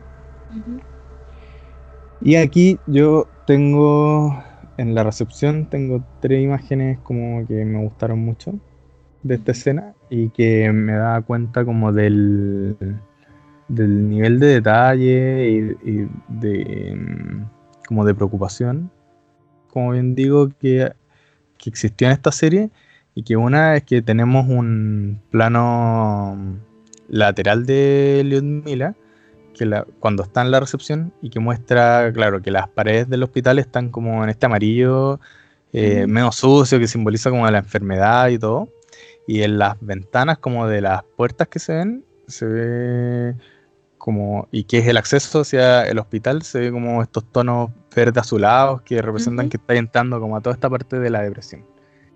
O sea, muy bonito. La segunda es que tenemos como dos imágenes que se superponen, que son, mientras conversa con la recepcionista, que son como dos planos, cuadros dentro del cuadro, que a todo esto el, yo creo que es fanático de este tipo de planos el director, porque eh, encontrar planos de, cuadro dentro del cuadro eh, hay muchísimo, y es mi plano favorito, entonces yo creo que por eso también me gusta harto la serie, pero y hace planos muy bonitos. Bueno, y uno de estos, y que me parece genial, es eh, a la recepcionista como que se niega totalmente. Y la vemos a la recepcionista en este cuadro dentro del cuadro como eh, detrás de ella una pared totalmente verde. Y claro, pues en este caso representa porque ella al principio se niega, así le dice no, no podía entrar, no podía ver a nadie y lo que nos está diciendo como este verde que representa más como la avaricia es porque justamente Lyudmila la soborna para para poder entrar y ahí cuando le pone el billete, como que, ah, ya, sí, dale, entra y la La actriz representó, pero excelente ahí la desesperación en la que está Lyudmila ofreciéndole plata a todo el mundo como para poder ver a su marido. Sí. Bueno, y aquí es donde Lyudmila, después de haber estado todo este tiempo en expuesta a la radiación, llega con este, ya un traje verde simbolizado que, simbolizando que viene como con el tóxico desde desde esa ciudad. Y bueno, como tú decías, y después ya entra, se encuentra con otra enfermera, pregunta por su marido, eh, y como que le dice, no, es que no lo puede ver, y de nuevo la va a tratar de sobornar, pero esta vez la enfermera como que le dice, no, no como que no es necesario, porque se da cuenta como la, la preocupación. Y aquí, nuevamente, como el simbolismo, eh, le hacen de hecho un plano como del detalle de cuando va a sacar la plata del monedero y el monedero es amarillo este amarillo como mucho más clarito que simboliza el amor y todo lo que está dispuesta a hacer ella, que incluso sobornar a gente para, para poder ver a su esposo. O sea, todo en pos de buscarlo eh, y poder estar con él. Eh, bueno, y la enfermera, así como que ella le dice, sí, puedes verlo y todo, pero, y le pregunta como, oye, ¿estás embarazada? Y ella así como que lo niega sin ningún asco, aunque entre la escena en que estaba vomitando al comienzo y todo esto, ya intuimos que efectivamente está embarazada. Entonces finalmente encuentra a Ivatenko, que es su esposo, y bueno, al abrazarlo ahí también, eh, como que este cuando, cuando se abrazan siente dolor Ivatenko, y ahí nos quedamos como con un primerísimo primer plano de Lyudmila, como que asimila y comprende inmediato como que ya no hay vuelta atrás. Da que su, su esposo probablemente va a morir. Em, bueno, después pasamos a una escena de em, el helicóptero. Eh, y como que lo notable como de esta escena donde se muestra el helicóptero es que cuando, porque están con un dosímetro midiendo, nuevamente vemos los colores, esto es como el verde en el dosímetro, y eso lo vamos a ver, como digo, durante toda la serie. Quizás lo, lo siga repitiendo, pero es que me parece genial que no hayan dejado esos detalles de lado. Y tenemos a una escena después de Legasov discutiendo con Servina eh, porque, por el área de exclusión que se declaró. Eh, porque habían declarado un área de exclusión de 30 kilómetros versus lo que Legasov recomienda por el nivel de radiación es que sea de 200. Y acá em, bueno, tenemos como Legasov ahora está vestido de otra forma, tiene un chaleco azul porque ya está como en un estado de desesperanza, como perdido, está perdiendo la fe en lo que, lo que representa la Unión Soviética y sobre todo está perdiendo la fe como en esto, en que la burocracia es en pos de salvaguardarse ellos mismos y su sistema político y no por el bien del pueblo. Entonces, todo esto más encima se ve representado en esta escena en, donde le dice, oye, pero es que debiera ser de 200. Y le dice, no, es que son 30 y no te metáis en cosas que tú no entiendes. Eh, y bueno, después eh, informan que si bien el incendio como que está ya casi extinguido y como que han bajado los niveles de radiación y todo, está aumentando la temperatura. Y todo esto eh, eh, va a comenzar como a derretir unas placas de concreto que hay abajo y si es que se derriten estas placas de concreto, que esto lo explican un poco más adelante, pero si se derriten va a llegar a, las aguas subterráneas y si llega a estas aguas subterráneas va a, va a envenenar todo y se va a esparcir como la radiación por todos lados. Y aquí no te explican eso, pero sí eh, no te explica nada de que por qué es importante que no se derrita este muro de concreto, ni de que va a llegar al agua, ni nada. Pero sí de forma sutil, cuando dicen, oye, ¿sabéis qué? Se va a empezar a derretir lo del concreto, cambia la escena y nos muestran como una, una un primer plano de una llave goteando, como del agua. Que es en el hospital donde está Lyudmila. Eh, y ahí ya como que te dijeron, lo, claro, si pasa esto va a llegar al agua y el agua va a envenenar todo y eso va a llegar a todos lados eh, y va a dejar la caga. Entonces no puede pasar. Em, y bueno, entonces Leonel ahí eh, eh, está en el hospital como durmiendo y escucha como a su esposo gritar, sufriendo. pero la la sacan del cuarto, o sea, no puede estar ahí. Eh, la misma, creo que es la misma enfermera que antes le había dicho, oye, podía estar con él 30 minutos, eh, la saca. Dice, no, usted no puede estar acá. Antes habéis dicho como que eh, Ludmila había pensado, ah, acá ya no hay vuelta atrás. Pero según yo lo que pienso ahí es como, igual está mejor. Porque de hecho lo dice así como cuando entra, dice, pero si esta tarde estaba bien, y era porque, claro, estaba como en el periodo de latencia de la, del síndrome de radiación aguda, pero mm, ahí todavía ella no puede aceptar que va a perder a su marido. Claro, es como la fase de negación. Que uno, como que, porque, claro, vivís primero, o sea, yo creo que, no, sé si se ve tan tan claro, pero como que vemos que durante la, durante la, este capítulo, como que Lyudmila va pasando por estas fases del duelo, como de cuando recibe la noticia, después de la negación de que no, sí, claro, pero si estaba bien, eh, pensó que se iba a mejorar. Hay una escena también que nos muestra como que ya está en aceptación, eh, que de hecho muy linda esa escena, pero mm, eso. Eh, y bueno, también aquí una, otro como un plano, otro cuadro dentro del cuadro muy genial que se ve ahí ella sola, de espaldas, como eh, mirando la puerta cerrada donde está su marido mientras lo escucha gritar, como sufre, o sea, eh, la, pasó realmente mal este personaje. Después em, pasamos a una escena que es el 2 de mayo, en donde ya vemos a, como a Gorbachev observando los periódicos, que ya todo el mundo como que se filtró todo esto, ya lo habíamos visto, está, viendo como eh, qué es lo que opina el mundo. Y bueno, eh, se comunica con él para informarle como de la situación, que está que lo de la situación del núcleo ha empeorado por lo de la capa de concreto y que podría demorar 6 a 8 semanas en como que se derrita todo y que hay una hay como un 50% de posibilidad de que este como combustible llegue a las aguas subterráneas y estas aguas subterráneas eh, van al río Pripyat, el cual desemboca en otro río que no me acuerdo, el Níper, creo que es, y que es la fuente principal de agua de casi 50 millones de personas, de cultivo, de ganado, o sea que si llega a las aguas subterráneas y se esparce el el este veneno va a quedar la pura embarrada. Em, mm, y bueno, entonces para eso, como para enfriarlo, eh, se necesita nitrógeno líquido y lo que le pide es como todo el nitrógeno líquido que hay en la Unión Soviética. Entonces ahí Gorbachev hace eh, inmediatamente, pero ahí Legasov, que estaba como en otra línea escuchando, como que increpa directamente a Gorbachev, a Gorbachev por lo de la zona de exclusión y todo, y como que Gorbachev no lo pesca y le cuelga. Y ahí Servina lo invita a salir para tener una conversación, eh, caso obligado.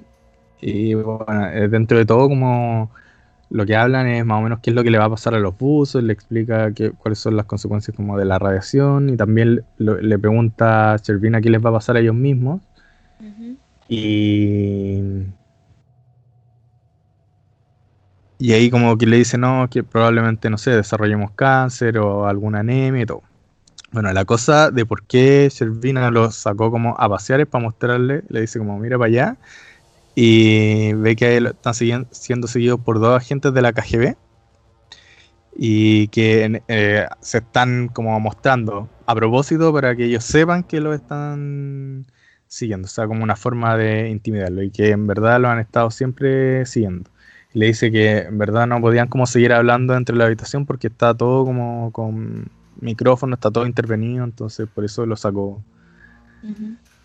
a hablar. Em, eh, bueno, después de esto entonces tenemos a Legasov que va a ver a Commute. Y em, nuevamente acá me gusta mucho como la composición de fotografía y todo que hay en la escena, porque tenemos como a Legasov, que está entre, como dividido entre el azul eh, de la pared y un amarillo, que es el azul como de su pesimismo y el amarillo que representa más como tanto, tanto como a la radiación como, como al seguir investigando como las causas y qué es lo que llevó a todo esto. Entonces, como que cada vez que Legasov se inclina como hacia uno u otro, o, hacia uno u otro color, eh, está justamente hablando algo que tiene que ver con eso. Entonces, por ejemplo, cuando se inclina hacia el azul y se ve como solo el azul detrás de él, está como hablando de cosas como mucho más deprimentes, como el desánimo, el desastre que viene. Cuando se inclina más como el amarillo, es como, oye, es cuando la insta a ella a seguir investigando, hay que, involucrarse, porque a ninguno de los dos quizás le gusta estar como involucrado en esta situación, pero es una tarea como que tienen que hacer. Y ahí, bueno, se va y le dice como que, que tenga cuidado, porque evidentemente ya vio que los de la KGB lo están siguiendo. Y tenemos un plano general de ella también. Eh, esta vez como con ya con estos colores de los que hablamos, con, con un fondo amarillo que representa, si bien la radiación, que es su campo de investigación y en lo que estaba como ultra involucrada, pero al mismo tiempo hacia adelante tiene ella el predominio de los azules porque debe ir a involucrarse en cosas horrorosas, en la tristeza, en la depresión, ir a interrogar a la gente que estuvo ese día eh, cuando ocurrió la, la explosión. Y de manera muy sutil, detrás de ella y muy entre la sombra, vemos el rojo, que representa el peligro, que es lo, que lo último que le dice eh, Legasov que tenga cuidado porque la KGB está acechando a su espalda, entre las sombras, de hecho. Eh, entonces pasamos después a em, a la parte ah, cuando van a reclutar a los mineros. Va un burócrata va a reclutar a unos mineros de carbón para que excaven un túnel. Em, para poder eh, poner esta máquina con intercambiador de calor de nitrógeno líquido. Y bueno, lo más notable aquí es que todos los, mineros del carbón se van y se limpian literalmente en este gallo que venía todo todo. Porque son hombres duros. Eh, y ahí, nuevamente después, como en el hospital, tenemos a Lyudmila que está observando a Ivanko.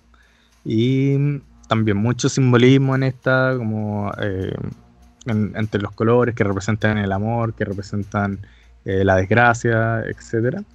Y es súper linda la escena cuando eh, Ivankov le pide como que mire por la ventana y le describa lo que ve y ahí Leonila le empieza a decir, no, es que se ve la Plaza Roja, no, es que se ve como el Palacio del Kremlin. Y en verdad solo veía como una, una pared de concreto y le estaba como mintiendo para que tenga como en su cabeza una imagen más bonita. Y también súper bonita cuando le cuando abre las cortinas y el sol le molesta y se le pone los lentes y como que se caga la risa porque en verdad se ve chistoso, como súper auténtica la escena. Em, que de ahí lo que hay que destacar es también a la persona que hizo los efectos, o sea, los maquillajes, que se pasó. O sea, de todos los que hizo el maquillaje para que representar la enfermedad, todos quedaron pero excelentes, o sea, está muy bien hecho. Sí, eso mismo, o sea, lo, y cómo van empeorando y todo eso. Eh, sí, también me parece como que el maquillaje estuvo muy, muy, muy bien hecho. Eh, bueno, y por otra parte entonces eh, tenemos que llegar eh, al hospital y ahí Teatlov se niega totalmente a, a cooperar, o sea, como que no quiere nada y es súper, sigue siendo como súper soberbio, hijo de puta.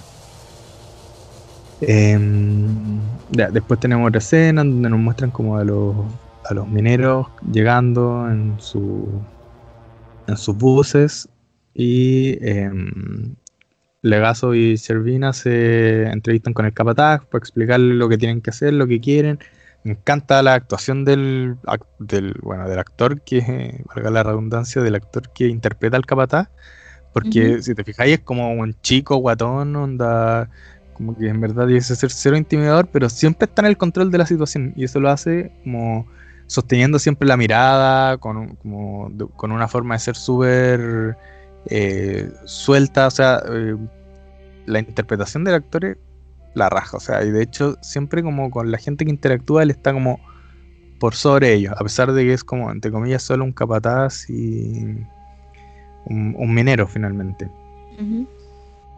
Em, y bueno, eso, después de, como que le explican y todo eso, em, lo que tienen que hacer, pasamos a el 6 de mayo, que ya van cuatro días post explosión.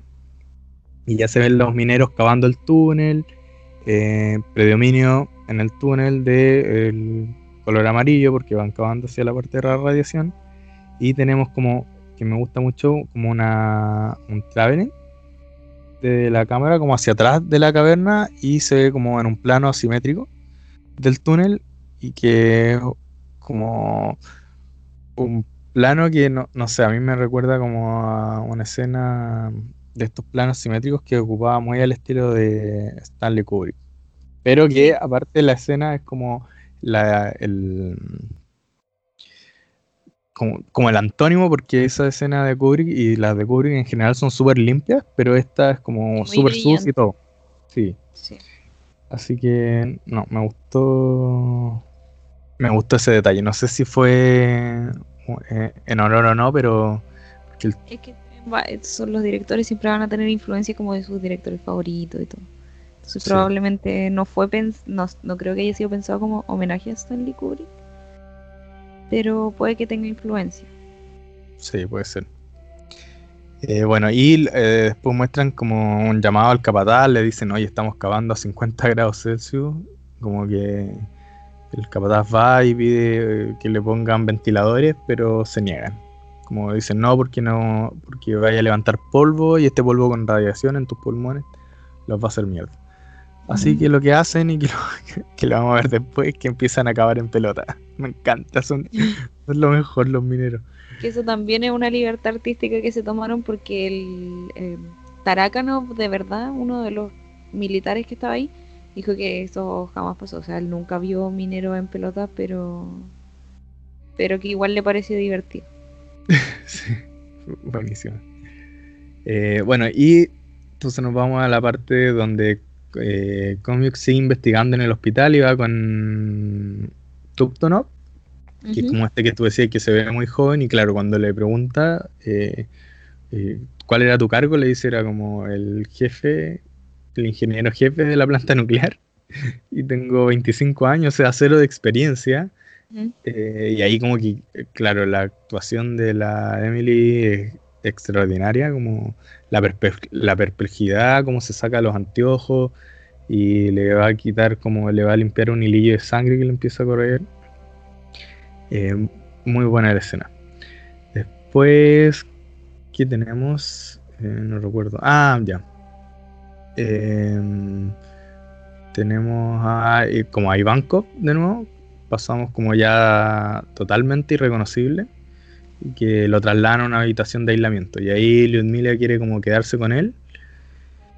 Pero em, es como que la enfermera le dice, no, es que ahora no podía estar cerca de él. Em, le dice, oye, pero es que como yo he sido la única que ha estado él, con él siempre, como limpiándote, limpiándole la caca. O sea, ¿dónde están ustedes las enfermeras? Y, la enfermera le dice como, da, hay muchos más pacientes como él y he estado con ellos. Pero igual accede y le dice, ya, pero no pases como dentro de la de las cortinas. ¿Y lo cual, obviamente, lo primero que hace atravesar eh, porfiadísimo. sí, es porfiadísimo. De hecho, le habían dicho antes que no lo tocara y también lo tocó. Pero bueno. Em, después, bueno, tenemos la, escena cuando les van a decir a Legasov ya a Servina que los mineros están desnudos, pero lo que más destaca como esta escena es cuando el capataz le, le pregunta a Servina, y cuando termine todo esto, ¿se van a hacer cargo como de mis chicos? Y ahí Servina le dice, onda, en verdad no lo sé. Y como con la mirada que le da Servina a Legasov, porque Legasov le decía, oye, no, tienen que vestirse, tienen que vestirse porque para que estén más protegidos. Como que después de que le responde eso, Servina, el capataz mira a Legazo y le dice, ¿ve? No lo sabes. Y como que una mirada de petulancia, así como diciéndole, oye, si en verdad somos peones, onda, da lo mismo si tenemos ropa o no, o estemos más protegidos, igual no nos van a cuidar, vamos estamos respirando este aire maldito, eh, nada va a cambiar porque usemos o no ropa y estamos más cómodos así. Así que de nuevo les gana la partida del capataz, es un crack. Y bueno, ahí se va con sus nalgas al aire. Me encanta. Tan gordito. Sí. Y bueno, después volvemos a la, a la interrogación. Donde eh, le pregunta si activaron como. Si, usaron un protocolo de emergencia que era, que era presionar el botón AZ5 y que este lo que hacía era como poner a la vez todas las barras de de Beboro, que actúan como protección para, para apagar de emergencia, como, eh, funcionaba como apagado de emergencia. Y lo que le dice es que Akimov efectivamente lo presionó. Eh, y ahí eh, le dice no es posible porque si no no hubiese pasado todo esto. O sea, o lo hicieron muy tarde, no sé. Y, y le responde que fue después de presionar el botón en la Z5 que ocurrió la explosión. Y ahí como que queda, ah, como, eso, queda muy perpleja. Eh, entonces, tras esto se va a ver a, Akimov, que está totalmente eh, como conmocionado y reconocible. Y este le confirma a ella que efectivamente presionó el botón y que fue después de presionar este botón en donde explotó y se fue toda la mierda. Y cuando está a punto de irse, ahí Akimov le repite el hice todo bien. es lo que habíamos visto que era lo que le preocupaba del primer capítulo. No es mi culpa, es como, no es mi culpa, hice lo que me dijeron, hice todo bien. Em, y bueno, cuando sale la habitación, como ya llena de dudas, porque, claro, que a uno le dijeron esto podía ser como para tratar de salvarse el mismo, pero que los dos estuvieran como de acuerdo en lo mismo y lo confirmaran, como que ya la va dejando así como, oye, ¿qué, ¿qué, está pasando? Y ahí pasa por fuera de la habitación donde está Lyudmila y queda pasmada porque ve que está súper expuesta y además deduce al tiro que está embarazada porque el gallo le está tocando eh, el vientre. Y ahí entra hecha una furia, como que empieza a increpar al, personal del hospital y dice, no, voy a hacer público todo esto porque, eh, porque no puede ser lo que está pasando. Y ahí entran dos agentes de la KGB y la toman detenida. Después nos vamos a Moscú, el 7 de mayo, y tenemos la primera toma que es un plano de un primer plano de un cuadro de Iván el Terrible y su hijo. Que, bueno, Iván el Terrible, hay, una pintura que no me acuerdo quién la hizo, ¿verdad? Pero es un cuadro que representa cuando supuestamente no se sabe si es tan verdad, pero se supone que Iván el Terrible mató a su propio hijo. Tenemos este primer plano como con un enfoque eh, em, selectivo además, donde vemos a Legazo borroso y eh, destaca principalmente las caras del cuadro, donde se ve como la cara de dolor del padre y como el hijo muriéndose. Entonces eh, es como un, un, detalle, un guiño que hicieron súper simbólico a todo lo que estaba pasando con la Unión Soviética, con como sus hijos al sacrificio, como no nos importa nada mientras nosotros, mientras se mantenga el sistema político y todo. Y después de esto, aparte, tenemos un plano eh, general, nuevamente simétrico, con Servina caminando hacia el fondo de la sala a través de una alfombra roja y dirigiéndose ese, como directamente hacia ese cuadro de Iván el Terrible, que está al fondo de la escena. Y si bien como que todo en todo como en la escena es de blanco, eh, nuevamente se pueden ver como los colores ya asociados a esta producción, que son el amarillo, el verde, el azul y en la alfombra el rojo, camino de sangre, de violencia y todo. Entonces mm, le dice a Legazo, Jervina, que la KGB arrestó a Comiuk. Que a todo esto no sé dónde ocurre, no estoy muy seguro dónde ocurre todo esto, porque no sé si es el, el como el gran palacio del Kremlin, no estoy seguro si es como una ubicación real, pero yo asumo que es como el gran Palacio del Kremlin. porque tiene que ser está, el Kremlin. Está Gorbachev. Así que. Ya, pero es. Em, entonces, bueno, entran hasta la reunión con el Politburo y Servina le, explica que todo está bien, que todo va mejor. Eh, le, le, informa a Charkov, que es como el secretario en jefe de la KGB, que ya no han habido más filtraciones, y que eh, ojalá espera ver que estén cumpliendo con las expectativas, porque, claro, hay aquí algo que me llamó mucho la atención, eh, es que todos, todos, todos, todos están como de este color azul, y todo, pero el predominio es el azul, excepto el, secretario de la KGB. Es como que le importa un pico todo y en verdad no está como en esta sensación de depresión y de seriedad. Está como por sobre eso. Em, y también hacen un juego súper bueno con, porque está grabado como con este efecto de cámara en mano. Y cuando apunta, a, cada vez que apunta como a Legazo, va hablando y todo, los movimientos se hacen como mucho más acentuados, como de la cámara en mano, más tiritón.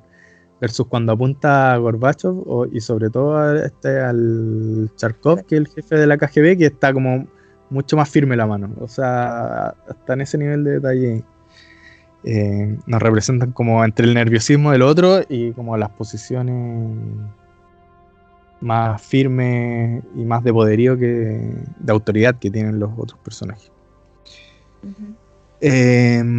Mm, y bueno, ahí entonces el caso empieza a, hablar de todo el trabajo, que es lo que vamos a ver en el capítulo 4, de descontaminación que tienen que hacer, como eh, en una zona de como 260 kilómetros cuadrados, que hay que evacuar las zonas, hay que matar los animales, tanto salvajes como domésticos, hay que sacar todos los cultivos, hay que tapar con arena eh, la tierra para que el polvo no se esparza, o sea, lo que significa que van a tener que contratar más gente para que vaya a hacer estas labores eh, y van a significar más muertes, más sacrificios, entre de todo, constructores, ingenieros, doctores, Em,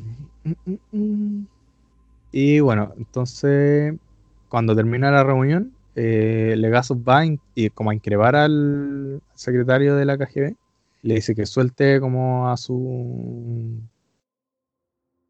a su amiga, a, a y este gallo empieza como, no, yo no sé nada de esto, o sea, aparte la KGB es un círculo como de responsabilidad, eh, porque a mí también me están siguiendo y a los que me están siguiendo los siguen otras personas, etcétera. Entonces, ya al final, em, como que Legasov le dice que él se va a hacer cargo de lo que. de, de, de Y ahí el gallo le dice: Sí, ya la voy a liberar. Cuando Legasov le va a decir quién es, cómo se llama, el gallo le dice: No, sí sé quién es, yo lo sé todo. Entonces, es genial, tiene como un dominio absoluto de la situación. Y después tenemos, entonces pasamos al como al cuartel de la KGB donde tiene arrestada Comio. Y bueno, eh, también los dos están como hablando sobre un fondo verde. Que yo lo veo aquí que en este caso representa mucho como el, el como ese el apegarse a sus raíces, al conocimiento, al interés científico que también puede representar este verde, porque también representa mucho como a la naturaleza y que ambos están en la misma situación, como que ninguno quiere seguir este trabajo, pero tienen que hacerlo y tienen que, ya están involucrados y tienen que seguir. Entonces, ya finalmente como que liberan a Comic y en esto Comic le empieza a contar a Akimov, eh, o sea, a, mm, a Legazo, lo que le dijo Akimov y Tuptonov de que fue después de que apretaron el botón a Z5 que explotó. Y ahí como que Legazo pone una cara que te dice, mmm, creo que sé por qué quedó esta cagada, pero en verdad no dice nada, como que se dio cuenta de algo, pero no dice nada. Y bueno, entonces, pese a que, como que eh, cree que no tiene sentido lo que le están diciendo, cuando Legazo le pregunta si les cree, porque, o sea, obviamente Comic le dice, o sea, esto es algo que yo diría, como si es que me mandé una cagada y para, para cuidarme la espalda, yo diría, no, sí, yo apreté el botón y después de eso explotó. Entonces ahí Legazo le pregunta, ¿pero tú les creí? Y ahí Comic le dice, sí, les creo. Y le hacen como un plano muy, muy primer plano, resaltando como la emocionalidad y la certeza de que de verdad, aunque en su mente no tiene nada sentido, como en todo lo que ella sabe, por su formación, emocionalmente sí les cree. Eh, y ahí entonces el le dice, ya sigue investigando y todo eso. Eh, y cuando Comic le dice, oye, voy a volver al hospital a hablar con ellos, y, en, y cito tal cual como dice, si están despiertos, eh, Legasov le dice, no, ya no lo están y como que no dejan claro si es que murieron producto de la radiación o fue como que la KGB los silenció para que no siguieran filtrando cosas. Claro. Porque, mm. claro, este, están despiertos, no, ya no lo están. nunca dicen como, oye, murieron por... Pero en la realidad sabemos que murieron por la radiación. Claro. están las fechas de los que murieron en Moscú por la radiación.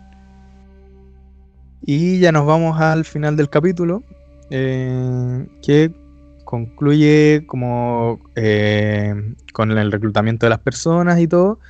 Y pasamos a lo que es la Yo creo que, o sea, a mí al menos el final que más me gusta de todos es el, la parte del cuando vemos que muere el marido de Lyudmila.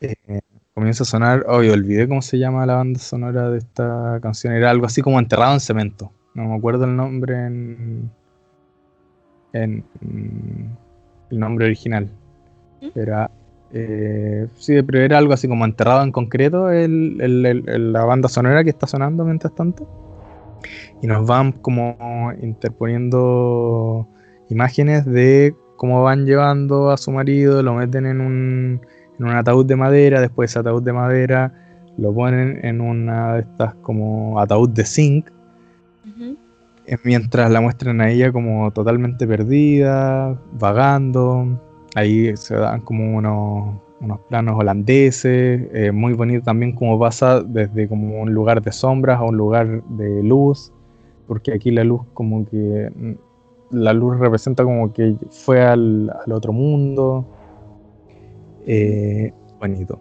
me encanta. Y em, ya como al, al final del, del capítulo ya pasamos como a la parte donde es la parte del funeral. Y hay una, una, como una escena muy tremenda donde hacen como una panorámica desde lo que es como el cementerio normal y la cámara se mueve y nos tira como hacia un plano muy alejado donde está en un campo abierto, muy lejos del cementerio normal, a donde van a enterrar al esposo de Lyudmila con otros que murieron producto de la radiación. Y también, onda aquí destacar, por ejemplo, que el, el, camión que lo está dejando los ataúdes de zinc eh, tienen los mismos colores como el azul, el amarillo, el rojo en la punta. Em, lo otro es que vemos a Lyudmila totalmente vestida en un tono azul. O sea, como que en sí la escena tiene demasiado simbolismo y bueno, finalmente todo esto de que em, cuando empieza como a, a tirar el. Llega un camión que comienza a tirar concreto para enterrarlo bajo el concreto. Y ahí, como que cada vez los planos se van cerrando más. Entonces, parte como con un plano muy abierto de Lyudmila que se va cerrando.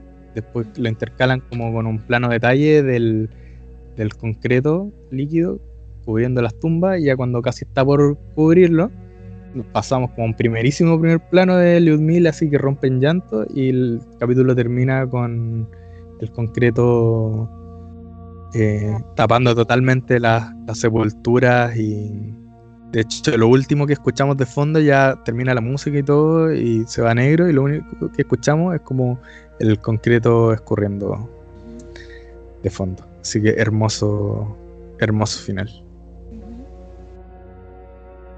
No sé, ¿a ti qué, te pareció este capítulo?